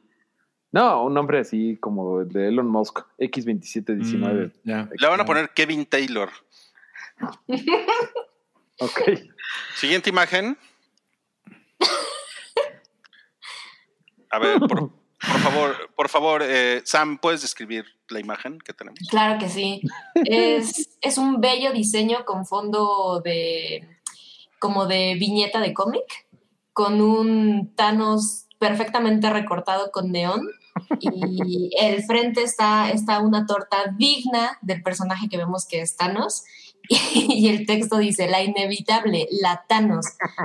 Asterisquito pesa aproximadamente un kilo 200 gramos y contiene, ah bueno, tortas del universo se llama el local y vienen los ingredientes también de la torta y trae milanesa, pierna española, salchicha, jamón, huevo, chorizo, tocino, queso Oaxaca, queso panela y queso amarillo. Hashtag super chidas. excelente, Lo hizo muy bien. Excelente descripción. Eh, Mario, ¿cómo te hace sentir este Divertido. Divertido. Feliz. Sam. Intrigada. Intrigada. bien, tomamos nota de eso. Salchi. Para mí es fácil, siento irritación. Pero ¿en qué parte de tu cuerpo? En el colon. La diarrea es inevitable. Muy bien, John Z. Eh, Yamiau. Indigestión. Indigestión. Sí. Muy bien. David, David 382 puso yo me siento gordo. de verla. ¿En relación a la imagen o no? Sí. y además está muy increíble tu, tu, avatar, que es como, es un, es un chim, ¿no? Así con su. Es un chim con, con su con gorrito de rana. Con gorrito de rana, sí. Ok. Ya estamos acabando, ¿eh? Última imagen. Casi escupo el agua. Eh, Salchi, por favor, ¿puedes describir la imagen? Ok, es, es una imagen de eh, Jennifer López eh, abrazando a Ben Affleck. Jennifer López está saludando muy contenta a alguien que está, al parecer, a lo lejos. Mientras que Ben Affleck tiene una cara de. A lo mejor es el de las tortas Thanos, ¿no? El... exacto. Tiene, ben Affleck tiene cara como de. como de Weekend at Bernie's. Como que está muerto y no lo sabe. y nada más lo tiene ahí. Exacto. Lo está sosteniendo Jennifer López. Y, ya como la, onda buga es que Jennifer López, que está llena de energía y, y, felicidad, tiene el emblema del Barcelona, del equipo de fútbol, mientras que Ben Affleck, que está muerto, diagonal destruido, tiene el logo de los Pumas de universidad. Mm. ok. Um, Mario, ¿cómo te hace sentir esta imagen? Divertido. Divertido, ok. ¿Tú, Sam? Aburrida. Aburrida, aburrimiento. ¿Tú, Salchi? Eh, preocupado, estoy preocupado. Estamos preocupados por Ben Affleck. Sí. Por su conteo de esperma. O sea, llevan, llevan un mes casados, no mames. Ay, ¿Tú ya, Miau? Eh, me hace sentir harta. Harta. son, son, son personas muy, muy complejas. Esto es mucho más complejo que cuando lo hacemos en el café Siwis, ¿eh? se, lo, se, los tengo que decir. Sí. Son, son, son personas complicadas. Muchas gracias por participar en este experimento del, del doctor Rorschach. ¿Y qué les parece si ahora sí, ya para despedirnos, vamos a, a la rifa? A ver, Me parece. Le, le, vamos a pedir a Salchi que, que lea los números que Oye, tenemos. Yo, yo quiero pedir una, algo especial. Claro, claro. Salchi podría leer los números como hablando español en Breaking Bad y Better Call Saul. Pero, pero, pero espera, o sea, ¿Por qué necesitan los números? ¿Es que no basta con decirles el número de boletos? Estoy confundido. Ajá, sí. O sea, por ejemplo, a Santiago Herrera le toca el 11. Ah, así. ya te entiendo, ya te entiendo. Sí, vamos a cumplir el capricho de Sam, ¿cómo no? Eh. Digo, lo voy a hacer mal, pero a ver. El, hay, el número, o el boleto número uno es de Rubizel. el segundo es de Alfonso Eblen Robles. El 3 y el 4 es de Cristian Flores. muy bien, Creo que ese es el truco, ¿no? Decir Muy bien. más El audio. Los acentos. Ajá. El 5 es de Abraham Díaz. El 6 es de Sigenta. El 7 es de Charlie. Ese, ese no pasa nada. El número 8 es de Diego y Manol.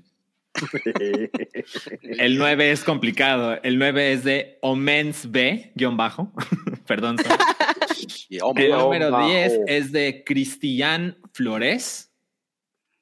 El 11 es de Santiago Herrera Terrán. Perfecto. Me encanta. Y los últimos dos es el boleto 12 y 13 jon- son de José Luis Valdés. José Luis Valdés. Sí, sí, escuché a Luz Springer todo el tiempo. Muy bien. Muchas gracias. Muy bien. Gracias. Cuando quieras. Tenemos 13 números y ahí va. A ver. Ganó el número 8. El número 8 es de Diego y Manol. creo, creo, que Diego, Diego acaba de ganar, ¿eh? Hace, hace poco ganó.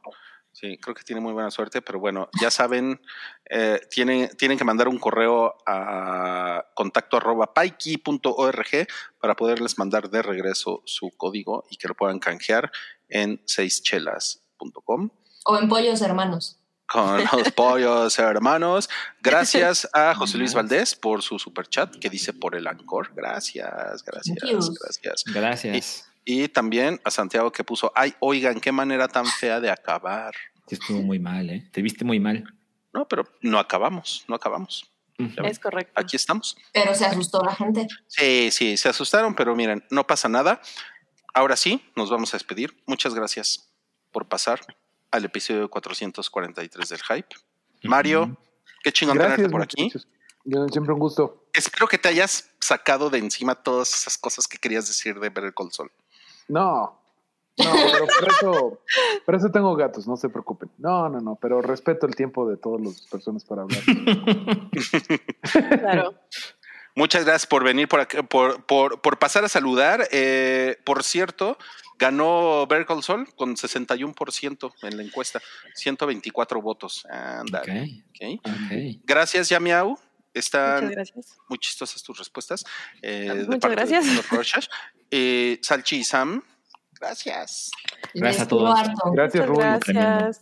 Y Gracias a nos todos. vemos la próxima semana en el 444. Ujú. Un abrazo a ¡Qué todos. cabrón! Don Eladio. Adiós. Adiós. Bye. Bye. Bye.